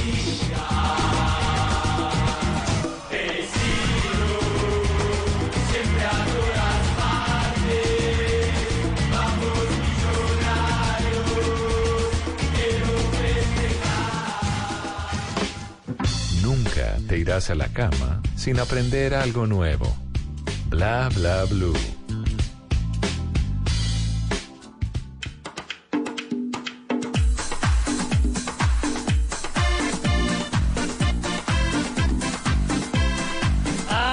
Aquí se muere la risa Juan Manuel. Qué bueno. Ah, Este era el eh, collar de perlas finas de, de, de Marvel, collar de perlas. Eh, eh, el video de la canción, eh, usted salía ahí vestido de papuchis, haciendo unas muecas buenísimas. Me llevaron a, a- un restaurante San Ángel, me ofrecieron una plata para que fuera el, el, modelo. El modelo de la, de la canción. Claro, porque nosotros eh, cogimos esa canción y la metimos en el, el programa de la, de, la, de la noche y de la mañana. Y yo era, pues nada, más por mamar gallo y por, porque me pareció curioso el sonido de, eh, eh, la mezcla y la vaina. Y se, sin darnos cuenta se pegó. La tecnocarrilera. Sí, claro.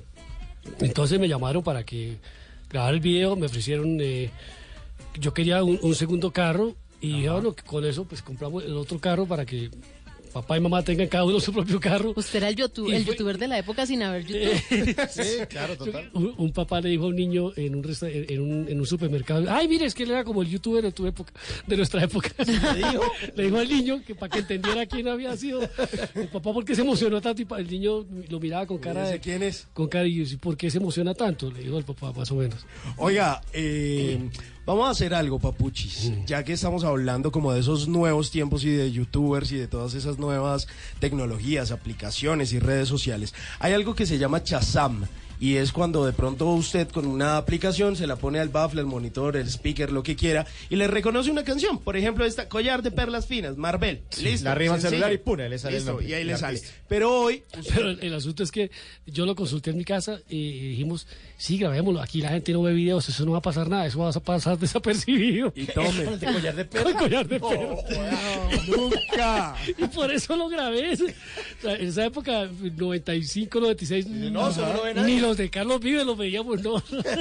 y tome. Oiga, pero póngale cuidado. Hoy usted va a hacer las veces de Chazam en esta sección de Bla Bla Blue que se llama Chazamelo. Le voy a poner tres audios distintos que le van a recordar tres momentos de su carrera. Y usted tiene que adivi- adivinar y me tiene que decir, vea, esto es de tal programa o de tal momento. Y me cuenta una anécdota. ¿Listo? Suena el primero, a ver si lo reconoce. Sí, de Jack. Ah, que ma- no, es que me, me produjo, eh, se me erizó la piel, dijo Amparo. Sí, claro. es Pero esta, ¿cuál es? ¿Cuál es? Código. Zoológico de la Mañana. Es uno de los programas eh, de más recordación en la, en la radio. Eh, tuve el honor de participar en él durante muchos años. Em, y siento que pues eh, hice parte de un legado que quedó. Eh, aprendí mucho. Yo no voy a hablar de lo que le aporté al programa, sino de lo que el programa me aportó a mí como profesional. Un aprendizaje de enseñanza, de disciplina, de respeto, de hacer una buena radio, muy ¿Cuántos respetuosa. años estuvo ahí? Uy, jue madre, en el zoológico como ocho años. Del Listo. 95 al 2003. Le voy a poner otro. A ver si también lo reconoce así de fácil. ¿Qué es para vos una terraza? Ah. Puede ser un buen sitio. Ese fue un invento, uy, ese texto fue buenísimo. Me fui para la oficina de, de Luna, de Julio César Luna. y le grabé con un mini disc esta voz. Oye, De aquellas que no quieren ser niñas, pero que si le invitas a un after, no dirán que no. En su mesa se ve una caja de cigarros, un teléfono celular y dos cócteles bien servidos. Como es Happy Hour, esperan el otro. En otra de las mesas hay en cambio Dos chicos promedio 26. La terraza era eh, una tendencia de los noventas que era ir a tardear en las terrazas de, las, de los bares de la 82, de los lugares de la 82, porque los bares no tenían terrazas, pero eso era, eh, y yo trasladé eso a la radio, a hacer un programa de música de la que se escucha en la terraza. Eh, básicamente elegí música en español, suave, muy, muy, muy Miguel Bosé, muy, muy, muy soft ahí como para pasarla, y esa fue la terraza. Uy, qué bueno. ¿Con quién hacía la terraza? La hacía con Quintero, ¿no? Eh, no está- Pero esto en un, pero en un momento, porque cuando llegué a hacer la terraza, usted ya lleva muchos Es años. que hice la terraza fue un antojo personal. Creo que la hacía yo solo y tenía unos productores como, como Z que anda por acá, como Ricardo Acevedo que anda por acá, eh, W también. No, W no estuvo en 88 y es la terraza fue en 88. Entonces fue un antojo personal. Bueno, tercer audio, a ver qué le recuerda. A ese año 2000 recibo una llamada de Hernán Orjuela y me dice, véngase corriendo para la oficina porque Caracol Televisión me acaba de decir que sí a un proyecto que no tengo armado. Ah, bueno, gracias. Entonces eh, duramos metidos eh, un día y medio, dos eh, días, creando secciones, porque lo que tenía era un retazo, una colcha de retazos de programas internacionales, show de Benny Hill aquí en Colombia, pues. Eso era pegar y pegar y pegar cosas eh, extranjeras compradas. Yo le dije, no, aquí hay, aquí hay mucho material, vamos a mamar gallo, vamos a hacer cámaras. Y le, eh, pues le armé, mm, perdóneme que estoy hablando en primera persona, ego, salte de aquí. Eh, armamos entre los dos en conjunto con un equipo eh, muchas eh, secciones y cuando terminamos y me di cuenta que yo no estaba incluido en el programa. ¿En ninguna sección? No, no, no. Entonces, eh, bueno, pero ¿y usted dónde va? Le dije, en ese, en ese, en ese personaje que se llama eh, eh, que el Varela. No, usted no puede hacer Varela porque usted lo reconoce la gente. Varela era, era un tipo que se metía a los cócteles y era sí, y no a saludar inoportuno, saludar gente, un sapo, un, yo le puse Varela porque Varela es un sapo, porque era una frase que existía en el tablero de décimo décimo grado. grado, sí, claro. Varela, entonces le puse así, pero tampoco lo pude hacer yo. Entonces le dije, hermano, estoy muy mamado, mañana mm, voy a ver qué traigo mañana. Y yo creo que soñé alguna vaina, yo estaba desde el cansancio, apareció Manolo Zúñiga. Eh, Buenísimo. Ese niño interior que me fascina, que es la, para mí, yo estaba en un momento en el que necesitaba darle eh, a Papuchis un descanso digno.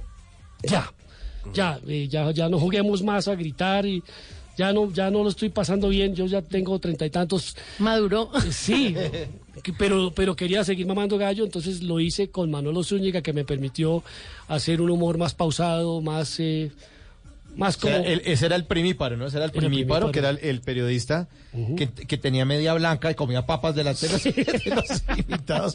Que le decía mal el nombre a los A invitados. todos, pero son unas pendejadas. Uy, yo me, me acuerdo una vez que entrevistó a Wilfrido Vargas y él no lo podía No creer. creer, Él sí. no podía creer que las preguntas tan idiotas que le estaban haciendo. Ese tipo... Y que nadie se reía. decía, que casi le da una eh, un, casi le da un patatús de, la risa que le dio. O sea, se puso tan nervioso que le dio fue una risa que no pudo contener. Manuel Zúñiga son mis nombres. Juan Manuel Correa Zúñiga y uy, que, que como Y tenía un esfero gigantesco, ¿no? Un estilógrafo ahí, tomaba Sí, nota. La, idea con eso era sorprender. eh, Y las medias despis- blancas. des- Y la media blanca. Yo, de- pues nada, yo quería de- desconcentrar al invitado con las medias, con las papas. quería jugar con el ego de la, de la Claro, gente, ¿no? Y me- Desesperarlo. Sí, desesperarlo. Sí, sobre todo. Muy bueno. Oye, ¿nos acompaña a la siguiente hora? ¿Un Yo estoy listo, estoy listo. Vine a esto. Son las 11 de la noche y dos minutos viene Voces y Sonidos y continuamos aquí en Bla Bla Bla con Juan Manuel Correal. Hakuna Matata, una forma de ser.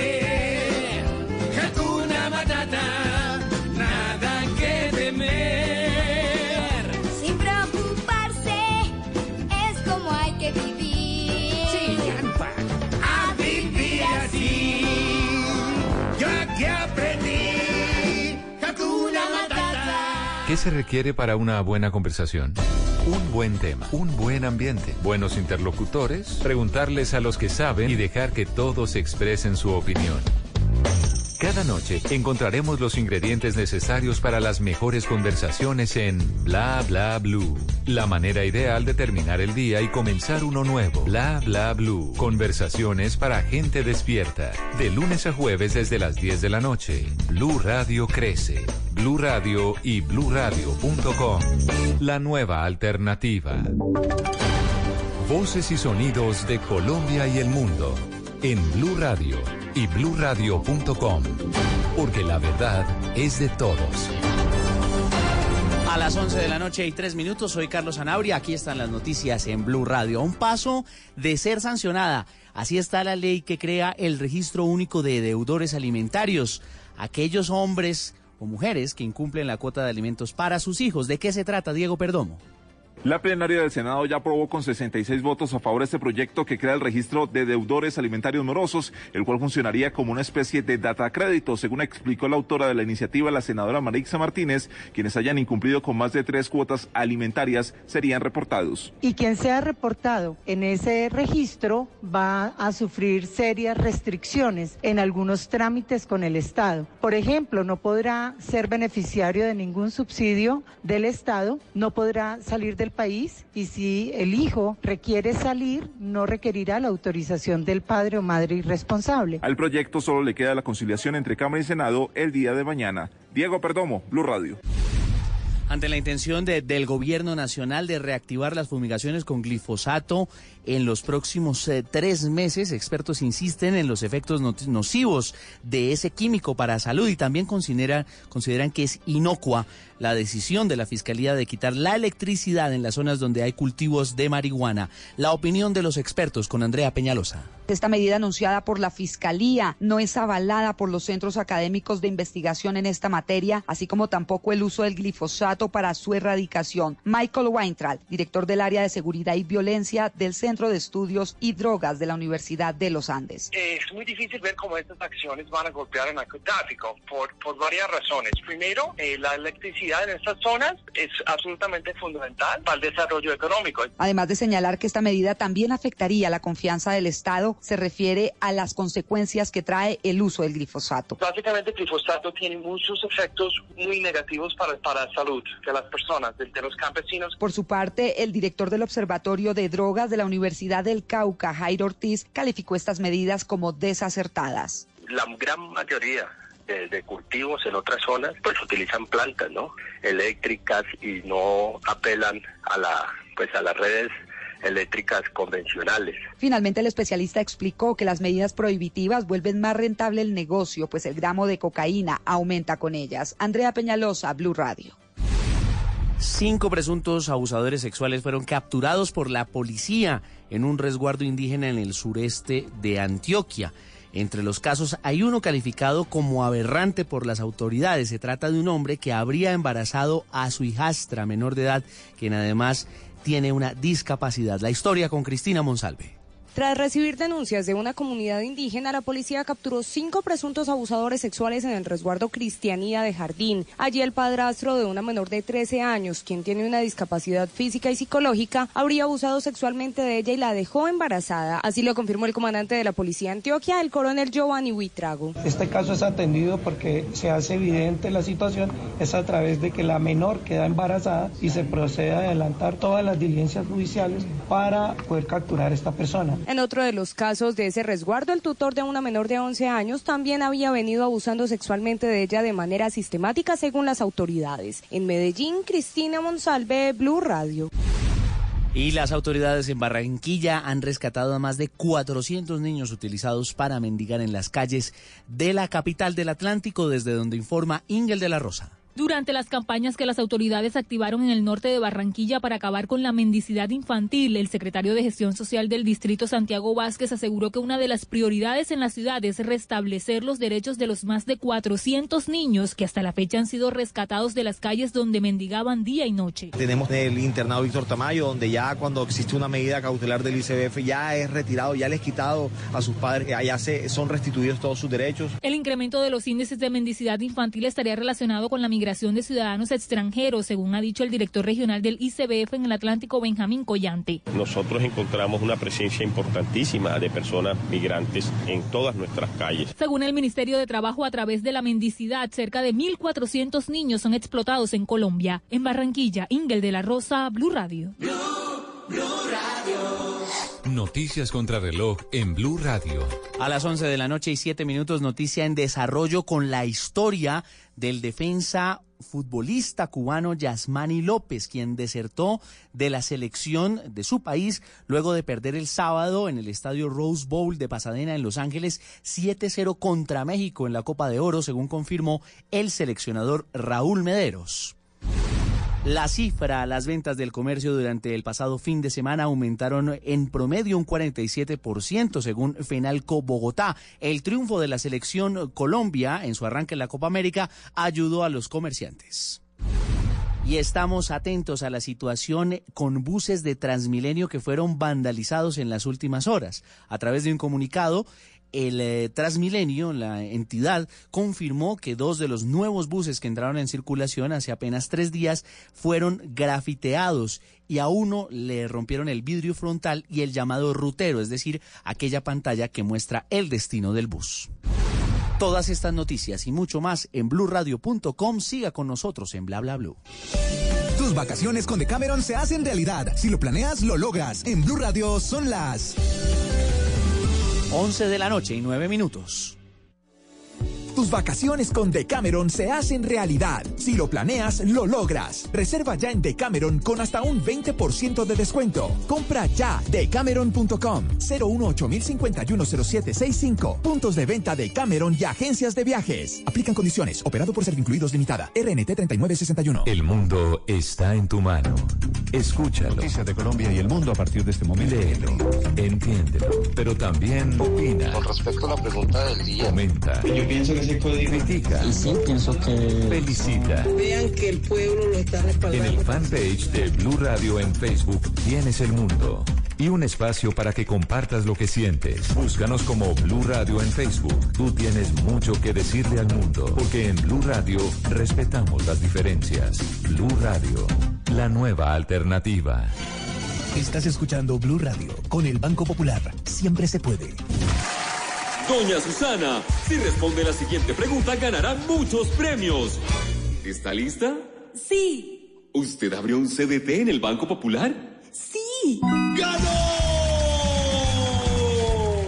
Con el ahorro ganador CDT, siempre ganas. Sin rifas ni sorteos. Ahorra y obtén mayor rentabilidad. Más información en www.bancopopular.com.co. Banco Popular. Somos Grupo Aval. Aplica condiciones. Vigilado Superintendencia Financiera de Colombia. ¿Qué se requiere para una buena conversación? Un buen tema, un buen ambiente, buenos interlocutores, preguntarle a los que saben y dejar que todos expresen su opinión. Cada noche encontraremos los ingredientes necesarios para las mejores conversaciones en Bla Bla Blue. La manera ideal de terminar el día y comenzar uno nuevo. Bla Bla Blue. Conversaciones para gente despierta.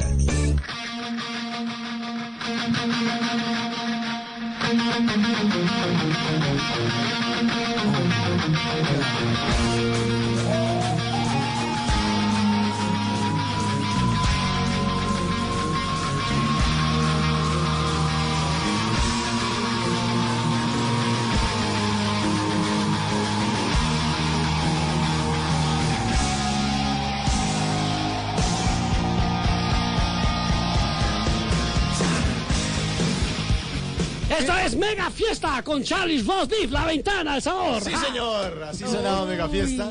¿En qué año arrancó Mega- arrancaba con esa canción Welcome to the Jungle? Mega Fiesta, el programa número uno del fin de semana, ¿no? Sí, claro. ¿En- ¿De qué año a qué año fue Juan Manuel Correal? que Del nos 90 al acompaña? 95 fue, lo hacíamos Villalobos, de las casas y yo. Ya luego lo que lo, lo hicimos de las casas, eh, Andrés Nieto y yo. Ah, nos divertimos mucho. Ah, qué buena rap. Es que fue buenísimo. Además, porque jugaban una. Bueno, no jugaba. Pues sí, era una mamadera gallo. Era Ajá. reportar gente. Entonces usted dice: ¡Hoy mamadera! ¡Top de borrachos! Papuchis, top 15, vamos a reportar los borrachos. y la gente llamaba, echaba a la, a la gente al agua. bueno. Sí, se, se cree modelo top 15, vamos a reportar a Jorge Enrique Abello. Mm. ¿Y esa mamadera de gallo no le hace falta? Ahora que Eh, está tan serio. Yo no soy serio. No. Solo hablo de la vida. Juan Manuel Correal Papuchi nos acompaña esta noche en Bla Bla Blue y le hemos pedido que se quede unos minuticos para seguir hablando de eso, de esa época de la, de la buena radio. Eh, me acuerdo también de la época de la buena radio. Eh, a ver si usted reconoce este audio que también lo tengo por aquí engatillado, a ver si le gusta. Uy, concierto de conciertos. 1988, septiembre. ¡Wow! Eso es, eh, eh, eso es una fecha muy especial para la historia del rock en Colombia, del rock en español especialmente. Ahí es- ese es el estallido, ese es como el Big Bang de la radio. Eh, esa noche, esa, esa madrugada cambió la historia y yo pues eh, yo fui un, uno más de los que gritó. ¡Oe, oe, oe, oe!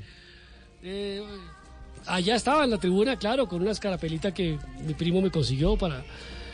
Y allá estuve ese 14, no sé, 18 de septiembre, no sé. Ahí fue eh, el, el inicio de, de lo que luego significó la evolución de la radio, de la programación y el despertar de muchos grupos que vieron una oportunidad para salir a cantar. 17 de septiembre al 18 de septiembre. Y será, será lo que será.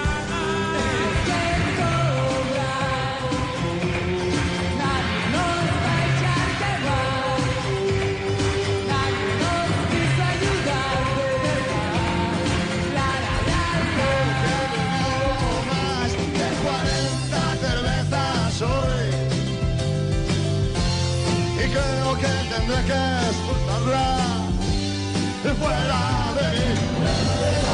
Tengo la libre, un manantial de corazón. Voy a dejar que corra libre. La gente no sabe que en ese concierto estuvo Paulina Rubio. En Timbiriche. Claro, gana peluche.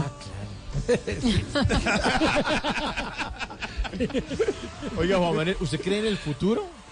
Yo creo en el presente y, y creo que el futuro eh, es un enigma, eh, es un regalo, por eso se llama futuro, porque uno se regala esa idea de que, de que lo va a vivir. Bueno, porque aquí tenemos unas cartas. ¿Ah, sí? Aquí tenemos el tatarot. Querido Juan Manuel, respetado Juan Manuel. No. Cartas La esquela, la esquela. Lo invitamos al tatarot de Tata Solar. Wow. Tres cartas. Suéltelo, carepalo. Tres cartas y usted va a sacar de a una y va a compartir el nombre de la carta y vamos a hablar un poquito sobre eso. La primera. La muerte. Usted fue y volvió. Ah, sí. De lo que aprendió que quiere compartir.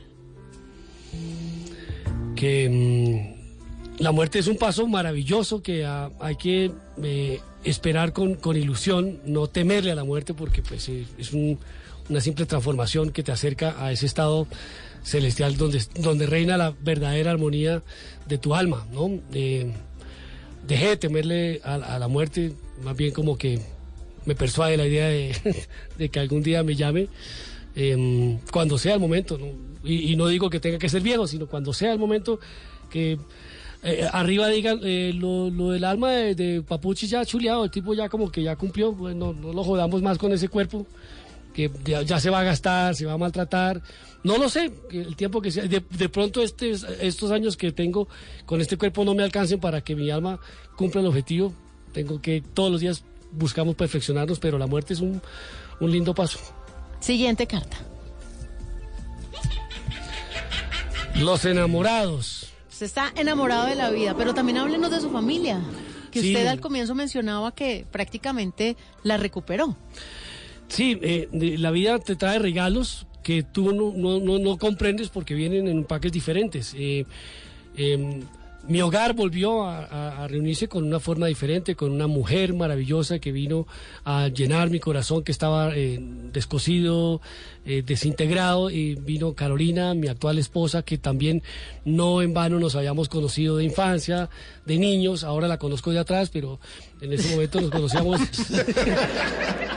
Em, es una mujer maravillosa. Yo creo que eh, ese es como ese eh, aparato que usan en las chimeneas para echarle aire al fuego cuando se está apagando, cuando uno la Fuelle. eh, ese coso, ese coroto, ese cociánfiro que tiene, se llama fuelle. Fuelle, sí. El fuelle. El fuelle. Bueno, eh, entonces esa, esa mujer vino a, con, con su aire eh, a, a avivar esa llama en, el- en en mi espíritu que estaba muy apagadito, muy, muy apachurrado, y llegó a amar a mis hijos, vino con una hija lindísima y conformamos un hogar que honramos, respetamos, así como respetamos y honramos a los papás de nuestros hijos. Tenemos una magnífica relación con los papás de nuestros hijos. Eh, el ex esposo de Carolina me quiere más a mí que a ella. No. Es que uno termina relaciones, no pelea con la gente. No, No claro. tengo por qué- no veo por qué tiene uno que ser enemigo, sino más bien honrar lo que fue, maravilloso. Cuando uno ama a alguien, cuando uno quiere a alguien, eh, le deseo lo mejor, así no sea a su lado. Entonces que sea muy feliz. Así es. Ese es el, eh, estoy enamorado de la vida y enamorado de mi esposa y de mis hijos y de todo lo que la vida me regaló. Y la última carta. El mago. Usted pasó del humor a ser un coach de vida. ¿Qué sigue? ¿Qué le falta? Pero Tata, no, es que eh, tengo que reparar ahí algo porque eh, si bien la vida me ha permitido estos 10 años llenarme de conocimientos que, que he encontrado en los libros, en las experiencias, en los escritos, en los seminarios a los que he asistido, con los maestros que han aparecido en mi vida, lo que he hecho es aprovechar un libro, aprovechar un maestro, aprovechar un tiempo. Em, si bien tengo esa formación, no quiero participar eh, en ese juego de ser coach, ¿no? Porque eh, yo, yo en realidad soy un mensajero. Eh, si me preguntan, ¿usted qué hace? Yo soy un mensajero. Yo, Mis conferencias y mis talleres y mis libros están llenos de mensajes Un constructivos y, y- y- y edificantes de la vida. Entonces, eh, eh, los coach son muy buenos porque son llenos de, de conocimientos técnicos y entonces te hablan de psicología positiva y demás. Y yo te hablo de vivencias, de, los, de, las habilidades emocion- de- emocionales, de las, habili- de las habilidades esenciales del ser humano, del alma, del espíritu, de la realidad, de lo que te pasa, lo que, lo que pasa por tu mente y por tu corazón y en tu hígado cuando tú quieres eh, crear un milagro, por ejemplo. Eh, y, lo que pasa cuando, cómo sufre eh, eh, el ser humano una una circunstancia de vida y, y que no es un problema, sino es una circunstancia de vida que está pasando, que está ocurriendo. ¿Y qué haces con ello? Lo importante no es lo que le pasa en la vida, o sea, perdóneme, no- lo importante no es el cáncer, ni que se te dividió el hogar, o te quedaste sin trabajo, o que llegaste a la quiebra, o que te diagnosticaron, eh, o que tuviste un infarto, o como en mi caso que tuve un derrame cerebral. Eso es el 10%. El 90% es lo que tú hagas con ello. Ahí está la actitud, la fe, la alegría, eh, el positivismo, eh, el optimismo de pensar que pasa para algo, no por qué me pasó, por qué esta tragedia, por qué yo siempre de malas, no, ¿para qué? O sea, hoy entiendo para qué el derrame cerebral, hoy entiendo para qué el sueño absurdo es que yo un día me so- yo soñé Mao, bien, bien mal que estaba, bien caído que estaba. Eh, yo creo que en un momento de mi vida se me, me rodearon tres energías, tres primas hermanas. La depre, la malpa y la inmunda. Y me, y me- Lo absorbieron. y me, sí, todas contra mí. Eh, y en ese momento soñé dizque, dictando conferencias ante miles de personas en un auditorio y todo, luces y toda esa vaina. Y eso era absurdo para alguien que ha perdido el habla en un derrame cerebral. Y absurdo para alguien que lo más parecido que había hecho era eh, animar bazares y fiestas y promos, pero no dictar conferencias. Entonces, vea que lo absurdo es un- una señal de la vida, ¿no? Y cuando uno empieza a entender las señales de la vida, eh, eh, eh, empieza a facilitarse el camino a eso que va a significar luego eh, encontrar el propósito de tu vida. Porque aquí no nos mandaron a tener plata, ni a ser más que los demás, ni a ser millonarios. Aquí nos mandaron a ser felices. Y tú eliges, eh, ante una circunstancia de vida, tú eliges si tú quieres aprender o sufrir. Tú tienes dos opciones ante una circunstancia, sufrir o aprender. Yo elegí aprender. Qué bonito eso, muy bien. Y nosotros hoy hemos aprendido Demasiado. muchísimo. Y los Demasiado. oyentes porque se han reportado muchísimo. Sí, que Juan saludos, ¿Ah, que gracias. ¿En dónde lo pueden seguir? ¿Redes sociales? ¿En YouTube? ¿En dónde, eh, ¿en dónde va a estar usted dando est- estos mensajes? Sígame los buenos y los no tan buenos. Eh, yo, eh, sígame, sígueme en las redes si, si te aporto. Si no, ¿Y si no? pues no, pues no soy el que. No, usted no era. sí. Eh, no, eh, eh, me pueden encontrar con arroba Juan Papuchis en Instagram. Ahí me gusta eh, escupir lo que mi alma necesita expresar. Hoy amanecí pensando en un... eh, miré imágenes para borrar del celular y encontré la foto que le tomé a una vaca porque me gusta salir a caminar y estaba en Manizales por allá dictando una conferencia eh, en las afueras y salí a caminar esta mañana y me encontré una vaca frente y le tomé una foto y de, ve- de verdad me quedé como contemplando esa paz que, que había en la vaca y tenía pensado hacer algo con, con eso que viví y hasta hoy, eso fue hace dos meses y hasta hoy que me levanté temprano digo, ah, en- encontré la imagen y escribí. Entonces lo que yo escribo en, en un post en Instagram o en Facebook, pues una simple expresión que yo espero le sirva a alguien. Eso es lo que hago. eh, y a veces se me sale un chispazo y a veces pongo una foto payaseando y eso es, ese es papuche que se me escapa. Y en las conferencias lo que hago es eso, burlarme de la tragedia para convertirla en comedia. Juan Manuel, muchas gracias por habernos compartido esas palabras tan bonitas, esas experiencias aquí en Bla Bla Blue. Y va a tocar volverlo a invitar, bueno, estuvo muy chévere este programa. No, yo me dejo, yo me dejo.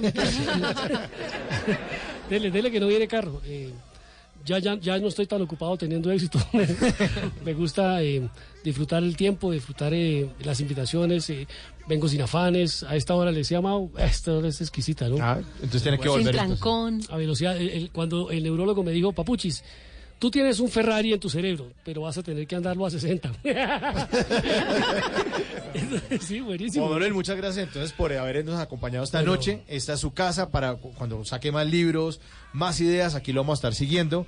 Y de verdad, muchas gracias. Yo creo que en nombre de todos los oyentes que usted, eh, a los que usted esta noche les ha dejado un gran, un gran mensaje. Muchas gracias. Bueno, espero haber servido para algo. Mi misión en la vida es servir. Antes salía a trabajar, ahora salgo a servir. No cobro por las conferencias, me pagan por mi tiempo. Tiene que hacerle una al Club Deportivo Eh, Cúcuta. Estamos listos, sí. Para que salgan con toda la Sí, cancha. doblemente glorioso. Familia, muchas gracias. Eh, Juan Carlos Quiñones, que es mi productor, que me está acompañando, mi esposa, que está en casa, mis hijos y la familia. Eh, a todos, gracias por este Grammy. Ah, no, yo no me he ganado ningún Grammy. Juan Manuel Correal, aquí en Bla Bla Blue. Muchas gracias.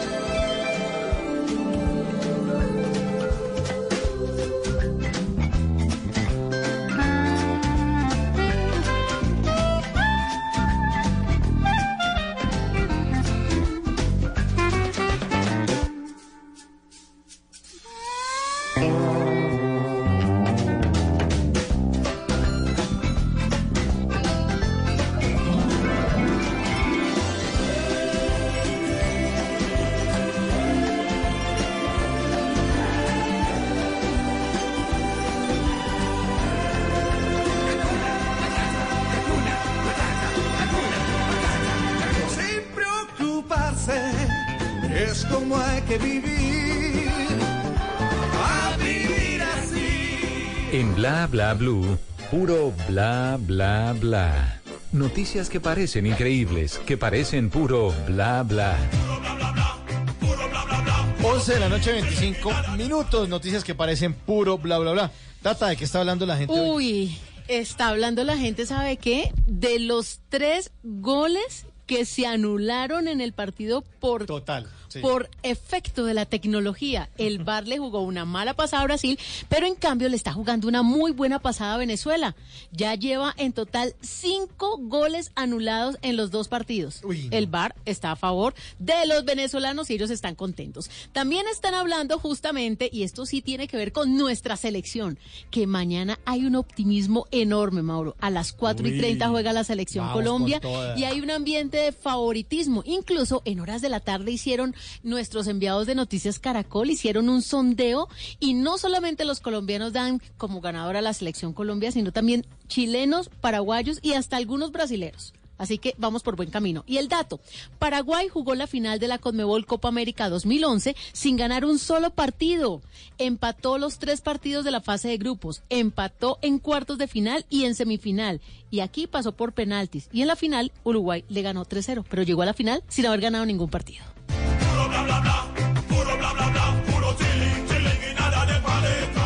Simón, ¿cuáles son las tendencias de hoy? Las tendencias tienen que ver con la música, pues Ed Sheeran publicó hoy en su cuenta oficial de Instagram y también en la cuenta de Twitter con quien va a colaborar en el álbum que va a publicar dentro de unos días que se llama Number Six Collaborations Project. Pues ahí va a estar de la mano de Camila Cabello, Eminem, Bruno Mars, Justin Bieber, Paulo Londra, además de eso también Travis Scott, también va a estar Skrillex, mejor dicho, se viene un álbum increíble. Y respecto a cine hoy que es están tan de moda las biopics, pues Sophie Turner, la misma protagonista de la última película de X-Men, la misma que hace de Sansa Stark en Game of Thrones, dijo que está totalmente dispuesta a ser la protagonista e interpretar el personaje de Boy George en una próxima biopic que se hará el cantante. Y mi dato de la Copa América tiene que ver con que los únicos países que han ganado Copas Américas cuando la han organizado es Uruguay, Brasil y Colombia. Colombia en una ocasión, la única vez que la hemos tenido en el año 2001. Uruguay lo hizo durante siete ocasiones y Brasil la quinta lo ha hecho en cinco ocasiones. Esperamos que esta vez no lo sea, sino que se la lleve Colombia. Y en la Copa América, además de la pelea en las tribunas durante el partido de Argentina-Colombia, en la parte exterior del estadio, los aficionados de la selección Colombia tuvieron que ser separados nuevamente por la policía de Brasil. Ay, qué belleza. Colombia, el riesgo es que te quieras quedar en Brasil.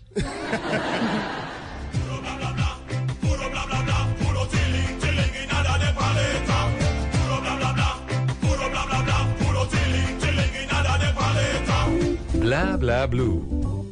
Conversaciones para gente despierta. Arizona blues no more.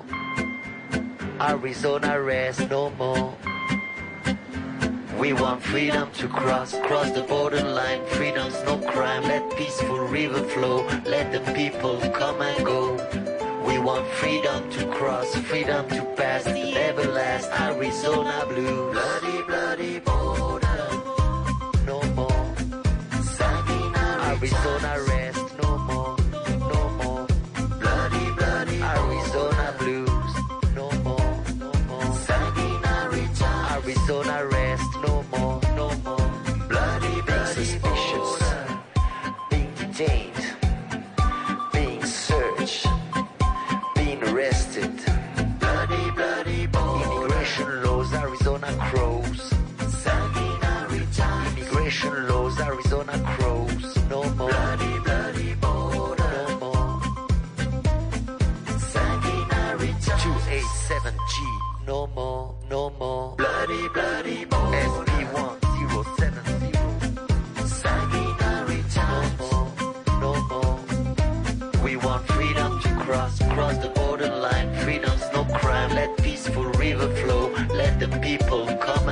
noche, 30 minutos, música nueva aquí en Bla Bla Blue.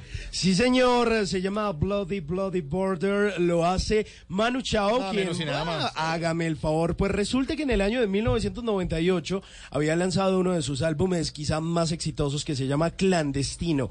En esos arranques que le da la vida y por supuesto a un personaje como Manu Chao que alguna vez estuvo viviendo por acá en el centro de Bogotá y también lo hizo en el Huila, dijo pues sabe qué, vamos a volver a relanzar, vamos a lanzar ese Clandestino, pero esta vez con nuevas canciones y esta vez el álbum se llama Clandestino Bloody Border y será lanzado al mercado mundial el próximo 30 de agosto. Tiene tres nuevas canciones y por supuesto nuevos oh, sonidos en esas canciones que ya habíamos escuchado de ese clandestino como El viento, La despedida, Mina Galera, Ma Alegría, Mentira, Bongo Bongo, Desaparecido, el mismo clandestino. Así que se viene Manu Chao con nueva música y nuevos sonidos y ahí lo estábamos escuchando con ese Bloody Bloody Border. 287G. No more, no more. Bloody, bloody SB1070. No more, no more. We want freedom to cross. Y ahora, en Bla Bla Blue, hablando en serio. Bueno, ahora sí hablemos en serio, Tata. Sí. Hablemos de mascotas. Vamos a hablar en serio y justamente con el numeral mascotas bla bla blue vamos a empezar a saludar a los oyentes que nos envíen la foto con su mascota.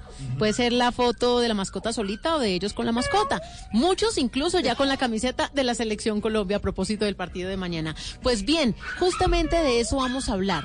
Pareciera que las mascotas se están apropiando de la internet, se están apropiando de los hogares. Dicen que pueden ser nuestros bebés peludos, los perritos y los gatos. Tenemos justamente a un experto, a Juan Camilo González, es veterinario y etólogo, que me va a decir qué es eso justamente, y nos va a ayudar a entender un poco si es que nosotros, los seres humanos, estamos humanizando a nuestras mascotas.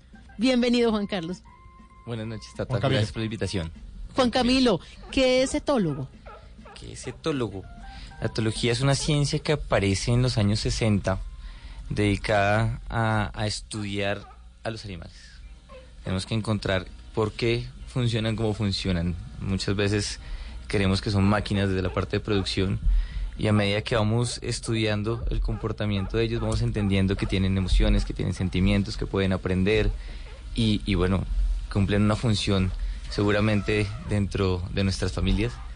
Y en este caso vamos a hablar mucho de los animales que son considerados de compañía. Pero las personas hemos cambiado mucho. Sí, sobre todo Rafa que está metiendo elefantes Exacto, allá allá. en el ¿Un Foca. perro elefante? ¿o qué es Desde esa la está metiendo. ¿Qué, qué animales pueden ser o qué especies pueden ser mascotas? Mira que es, es un, Sí, sí. es un punto de debate. Seguramente por, por excelencia los dos animales que más nos acompañan son los perros y los gatos. Sin embargo, viene creciendo una línea con los mini pigs, no sé si los conocen. ¿Los qué? ¿Los qué? Los mini pigs. Los Ah, los cerditos mini pigs, los cerditos. Los cerditos pequeñitos pequeños. que les pintan las uñitas y toda la cosa y le ponen collarcito. Pero no se los comen nunca. No se los comen. ¿No? No, no, se no. los comen. Ah. Y también los hurones, que no hay muchos en Colombia, ya hay, se ven. Eso sabe dónde los he visto mucho en Argentina y en Estados Unidos. Sí, han cogido fuerza en otros países. Pero principalmente son perros y gatos. Y yo tenía de pequeño el pollito. El pollito que uno se ganaba en el parque y lo pintaban de, de colores. Tuve uno Uy. azulito, otro verdecito, otro rojito y se me morían como a los tres días máximo a la semana. Ese es uno de los puntos difíciles, ¿no? La idea es que si es de compañía, que perdure con nosotros bastante tiempo, que seamos lo suficientemente responsables para encargarnos de todo lo que ellos necesitan, desde la parte de salud, desde la parte de confort, desde la parte eh, de alimentación. Y si tú miras algunos animales silvestres o de producción como pueden ser los pollos, pues realmente no estamos preparados para tenerlos como un animal de compañía. Bueno, pero en las casas hay pajaritos, hay hamsters. y deberían estar. Yo creo que, por ejemplo, en el caso de los pájaros, no hay una condición adecuada para que ellos puedan vivir felices y, digamos que en un estado de bienestar animal suficiente. Entonces, yo sé que hay muchas personas que tienen pájaros, pero seguramente vivirían mucho mejor si están libres. Bueno, pues hoy justamente vamos a hablar de esto, de las mascotas, porque incluso eh, nosotros pues habíamos hablado cuando empezó todo el tema de la canasta familiar, de que también ya los productos para las mascotas se volvieron obligación en la canasta familiar. En el mercado no pueden faltar el concentrado, pero no solamente es el concentrado, incluso hay No, es de todo, pañales, hay pañales para las mascotas, los collares, Los juguetes. los juguetes, la cama. Sí, es, eh, digamos que si tú miras, los animales de compañía suplen una necesidad de cariño, de afecto infinita. Y, y seguramente, eh, bueno, ahorita pensando en mi esposa, ella es feliz eh, cada vez que le lleva algo nuevo a los animales. Entonces le lleva a nuestros perritos, le lleva unas galletitas, le lleva un juguete nuevo, le lleva un huesito. Y, y- y ese, esa es una forma de sentir que nos quieren y que nosotros también los queremos, que es esa base de, de animal de compañía. Pero a veces son un poquito interesados y manipuladores, en especial, hablo de los perros, ¿no? Porque se quedan uno mirándolo ahí como abriéndole los ojitos que- para que uno le dé una galletica y, y no se la han ganado. Es cara de perro de piqueteadero. Que lo miran a uno ahí con cara de tristeza que uno les bote algo. Bueno, y si miras Shrek, el gato Ay, con botas se volvió famoso sí. por esos mismos ojos. Sí. Eh, manipuladores, totalmente. Los animales te van midiendo, no solamente los de compañía, cualquiera. Ellos te comienzan a medir y, y, se- y van aprendiendo de las experiencias. Entonces, bueno, ¿qué tengo que hacer para, para lograr recibir algo que quiero? Claro. Juan Entonces Camilo, están los miradas, es los otros, hay unos que ladran, otros que maullan. A mí me pasa que cada vez que me levanto, voy al baño y ya me empiezo a bañar, mi perro empieza a llorar. Como un aullido profundo, siento que se está desgarrando. Sí, que ese es el punto clave de la etología. Yo creo que eh, dentro de la etología hay una, un- una rama que se llama etología clínica, que es a lo que yo me dedico, que busca prevenir, diagnosticar y tratar problemas de comportamiento. Entonces, por ejemplo, en tu caso, puede que el vínculo con tu animal sea demasiado fuerte y seguramente no está tan sano como uno busca. Claro. Y de ahí que no tolere mucho que no te tenga tan cerca como él quisiera. ¿Cuánto gasta una familia promedio en, en cositas para las mascotas? ¿Qué es lo que más compra?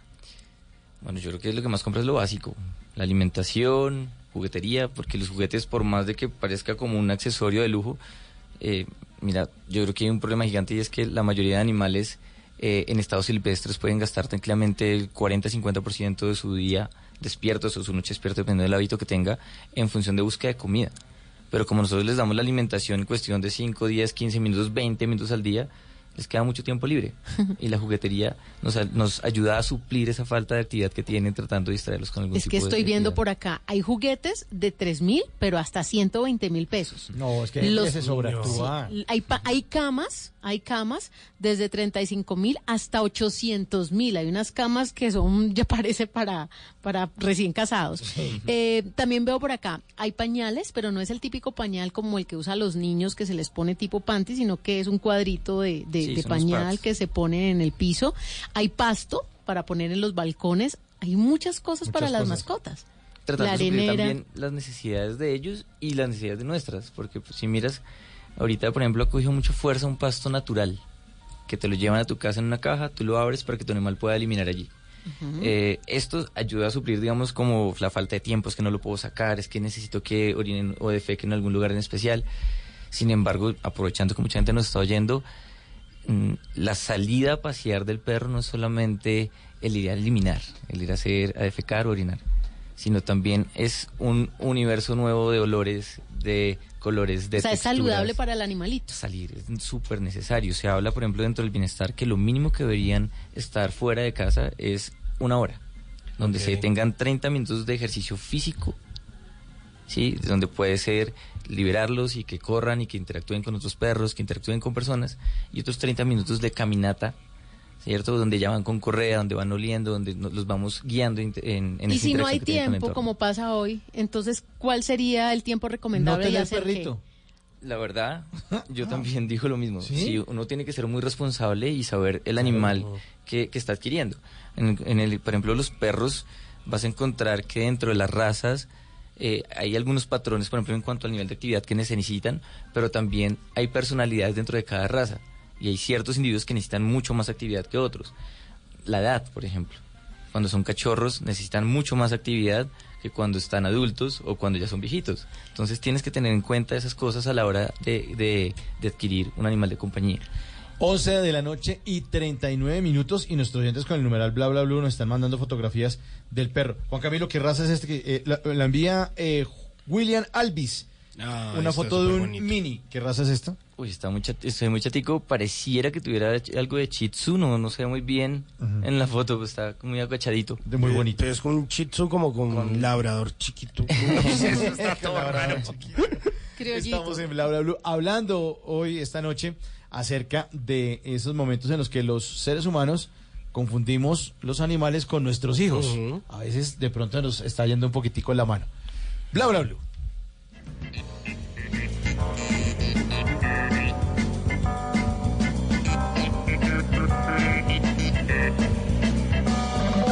¿Qué planes hay? ¿A qué nos quieren invitar? En Bla Bla Blue, el WhatsApp con Tata Solarte.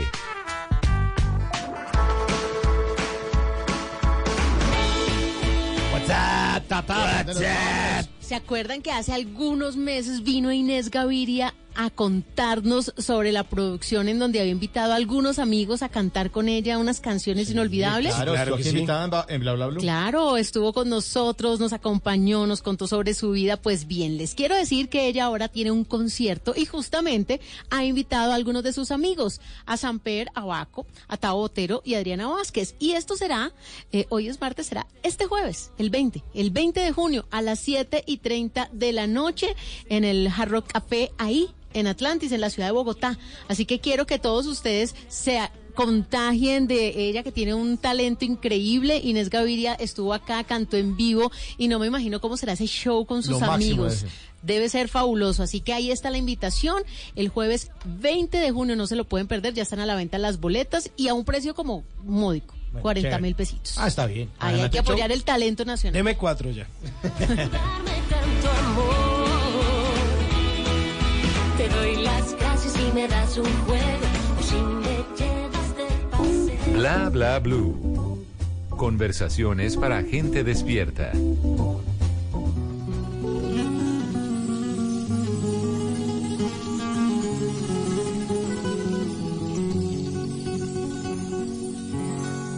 El amor es una magia, una simple fantasía. Es como un sueño y al fin lo encontré. Es como una luz que se esparce por el alma y recorre como el agua hasta que llena el corazón.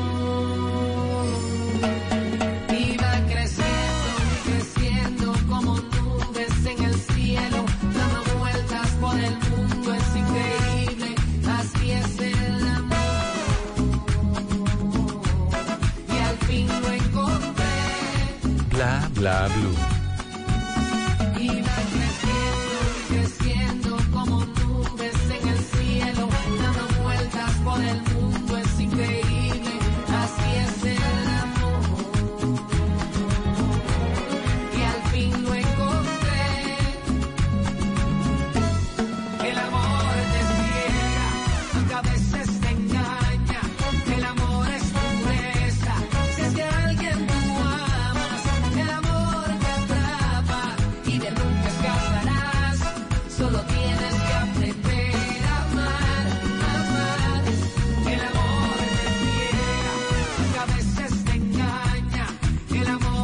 11 de la noche, 44 minutos. Continuamos en Bla Bla Bla. Y está con el amor, Tito, el bambino.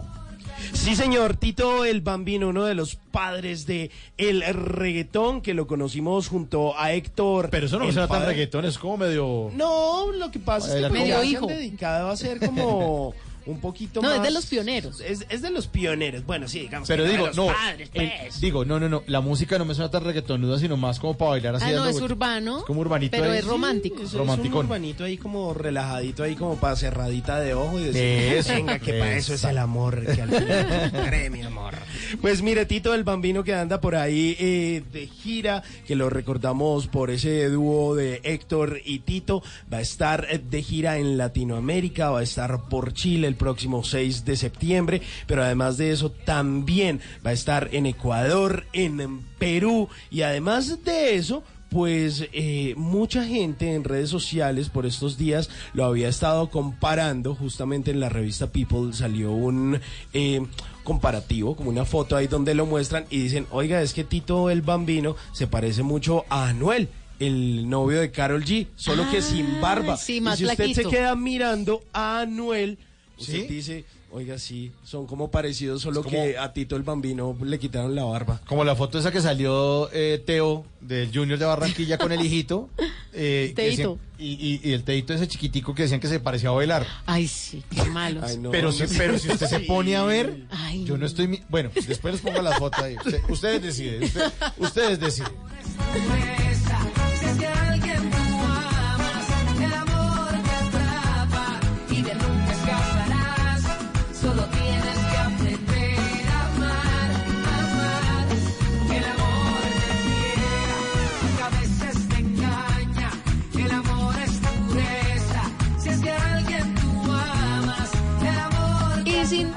Los animalitos se han ganado nuestro corazoncito. Hay movimientos en todo el mundo para su bienestar. Tenemos hoy al experto en animales, a Juan Camilo González, que nos está dando tipsitos sobre la forma en que nosotros nos debemos relacionar con los animales. Ellos ya están ahí en nuestro hogar, son nuestras mascotas, pero no les podemos hacer daño. Los tenemos que sacar, los tenemos que, ¿de qué forma consentir? Porque a veces nos pasamos un poquito.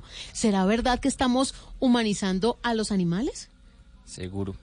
La verdad, em, es imposible no humanizarlos. Porque si tú te pones a mirar, eh, mm, somos pocos los que conocemos el comportamiento normal de ellos. Y, y una persona del común, a la hora que lo adquiere, lo va a meter in- inmediatamente en sus rutinas. Y son rutinas muy diferentes de las que tendrían ellos en estados silvestres. Entonces, comenzamos a, a coger hábitos desde la hora que nos levantamos, a las horas que comemos, la forma en que comemos. Y los ellos van cogiendo comemos. todo lo mismo de uno, ¿no? Van cogiendo los mismos hábitos de cada familia, que en cada familia es diferente. ¿Y hablarle a los animales es bueno o malo? No tiene nada de malo. Y que uno cambia la voz. ¿no? Porque uno no le dice, chanfle, venga para acá, sino, ¿dónde está el chanflecito de la casa? El bebé de la mamá.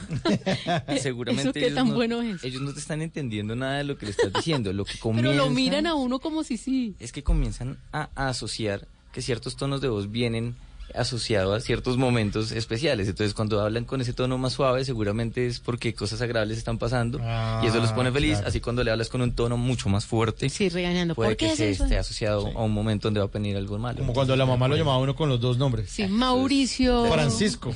Yo no me llamo así, pero digo. Ah, no llamo. yo iba a decir, Pero- no sale. No, no, no. pues, eh, sí, Mauricio Francisco. Entonces, entonces es imposible no humanizar a los animales. Sí, es imposible. Yo creo que desde que ya tenemos el animal en nuestra casa, comenzamos a humanizarlos de cierto grado. Lo que pasa es que cuando hablamos que humanizar puede ser un tipo de maltrato, y seguramente sí, eh, tenemos que tener en cuenta es qué tipo de humanización ya genera un maltrato sobre el animal. Pero, por ejemplo, humanización como ponerle ropita a los animales. Eso, aparentemente ejemplo. no hay maltrato. Aparentemente. ¿sí? Y si tú miras, si tienes un animal que viene eh, saliendo de un proceso respiratorio, ¿cierto? Que tiene una gripita. Y, y entonces vas a salir ahorita en una noche que está haciendo frío y que ha llovido y de pronto si le pones algo, pues no está nada mal. De hecho, le puede ayudar siempre y cuando de pronto las, lo, lo que está sujetando la ropa del animal no, no genere ningún tipo de presión, que le duela, ni nada por el estilo.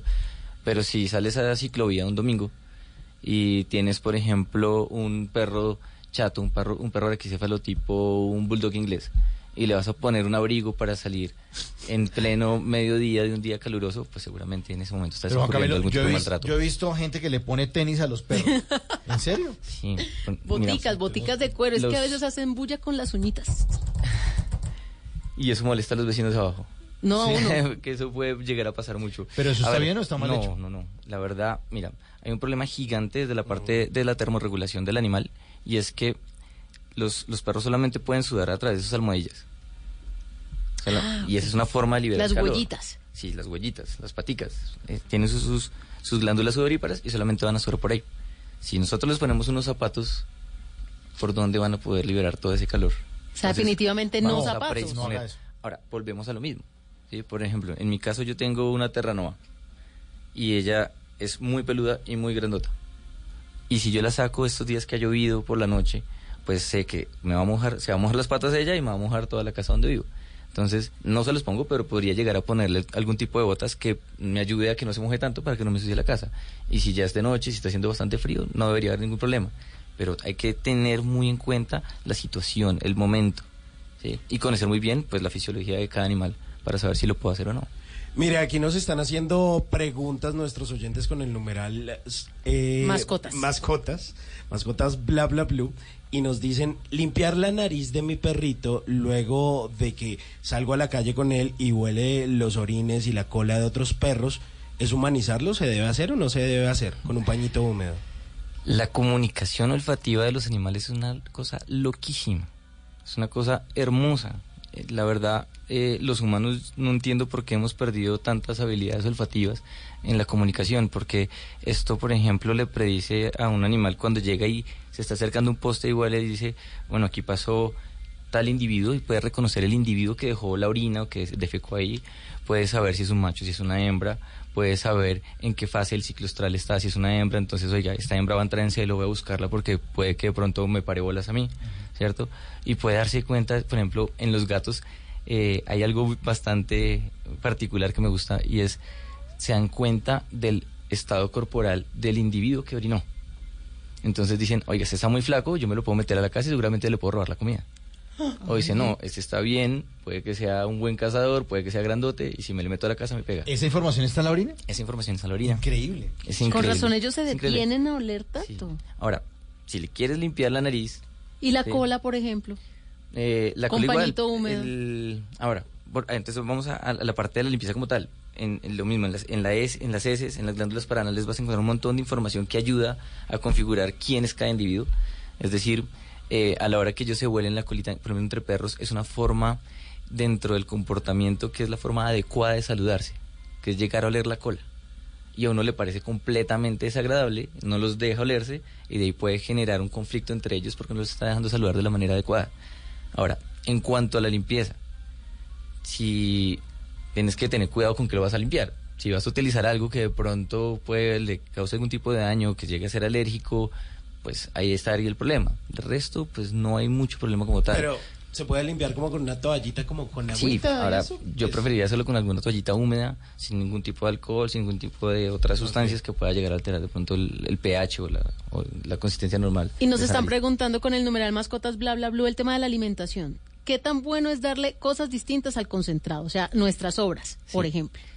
Hay algunos alimentos que realmente están muy mal para los animales porque el metabolismo es diferente. Así como, por ejemplo, no les podemos dar eh, ibuprofeno o algunos medicamentos que son netamente humanos, así pasa con la alimentación. En el caso de, lo- de los perros y los gatos, yo creo que el, el más conocido de todos es el chocolate. El chocolate no se los podemos dar. A ninguno de esos. A ninguno, ni a Uyama. ¿Qué pasa con el chocolate en Son- los animalitos? Son neurotóxicos, van, van cargando el, el hígado, que es nuestro laboratorio que se encarga de metabolizar todo para que pueda ser eh, aprovechado por el resto del cuerpo y comienza a generar algún tipo de toxicidad que termina afectando el cerebro. Entonces, O sea, eso- chocolate no a los animales, no. ni perritos ni gaticos. no, ¿Qué tampoco vamos a darles eh, uvas, no podemos darle ciruelas, hay que evitarlas un poco, eh, frutos secos, maní, eh, tenemos que evitar auyama, que es uno de los que mucho, muy poca gente habla de este tema, eh, el aguacate, eh, cebolla, ajo, tomate verde.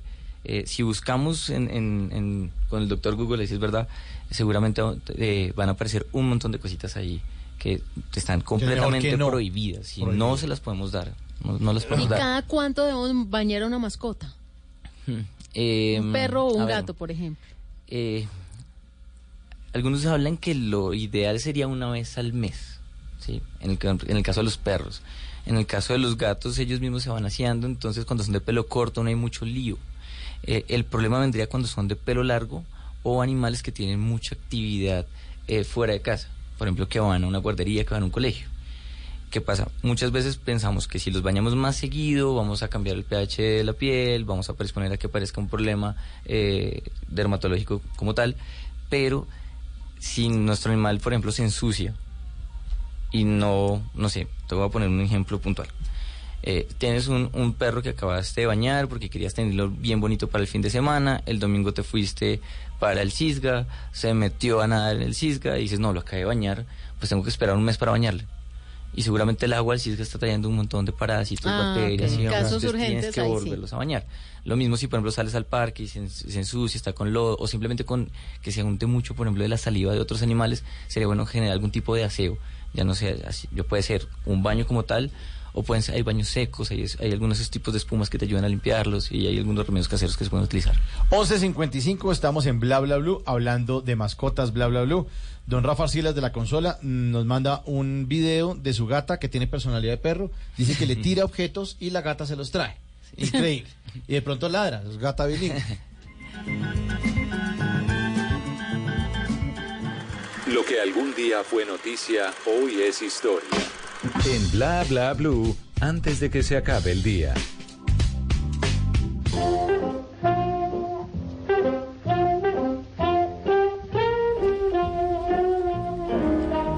Antes de que se acabe el día, vale la pena recordar que un día como hoy, pero del año 2010, murió José Saramago, escritor, periodista y dramaturgo portugués, premio Nobel de Literatura en 1998. Saramago nació en el seno de una familia de labradores y artesanos, creció en un barrio popular de Lisboa, su madre analfabeta inculcó en él la sed de saber y le regaló su primer libro. Aunque a los 15 años abandonó los estudios por falta de medios, tuvo que ponerse a trabajar de cerrajero. Posteriormente, trabajó en una caja de pensiones y más tarde se dedicó al periodismo, la labor editorial y la traducción. Fue colabor- colaborador de diversos periódicos y revistas. Además de eso, la obra de José Saramago se caracterizó por interrogar la historia de su país y las motivaciones humanas, encontrar las claves por las que el imperio que había sido tan grande quedó relegado a un segundo plano respecto al resto de Europa y entender el accionar del hombre, además de otras cosas, fueron sus principales preocupaciones en su obra literaria. Se dio a conocer en 1947 con Tierra de Pecado, novela de corte realista, en la que no suele de pronto incluirse en su biografía. Después de un largo periodo de silencio, en 1966 publicó Los Poemas Posibles y en 1970 probablemente Alegría Colecciones de poesía, en las que tratando con fina ironía sobre todo los temas del amor y del erotismo, renovó el vigor del lenguaje poético tradicional. Antes de que se acabe el día, recuerde que esto decía Saramago, la vida parece una línea recta, pero no lo es.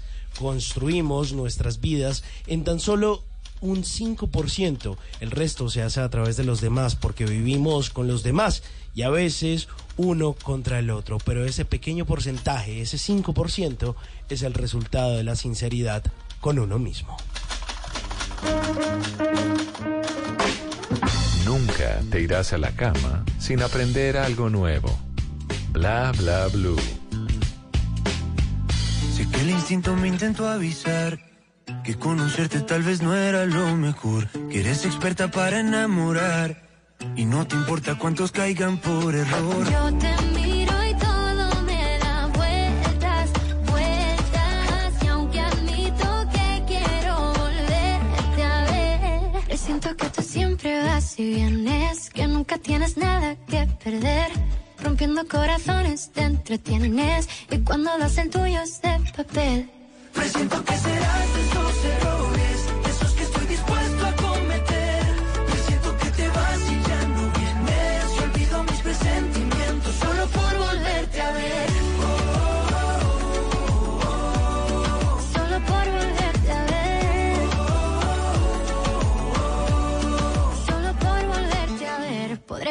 sin escuchar tu voz.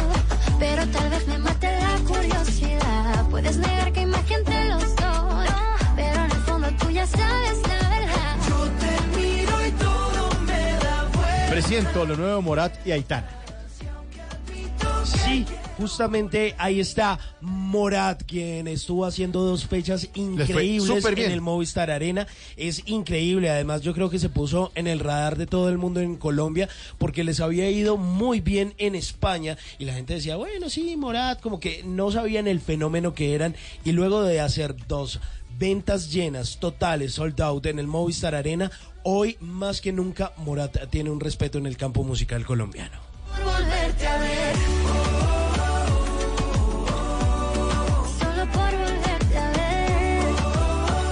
Juan Camilo Gómez nos está acompañando hoy. y-.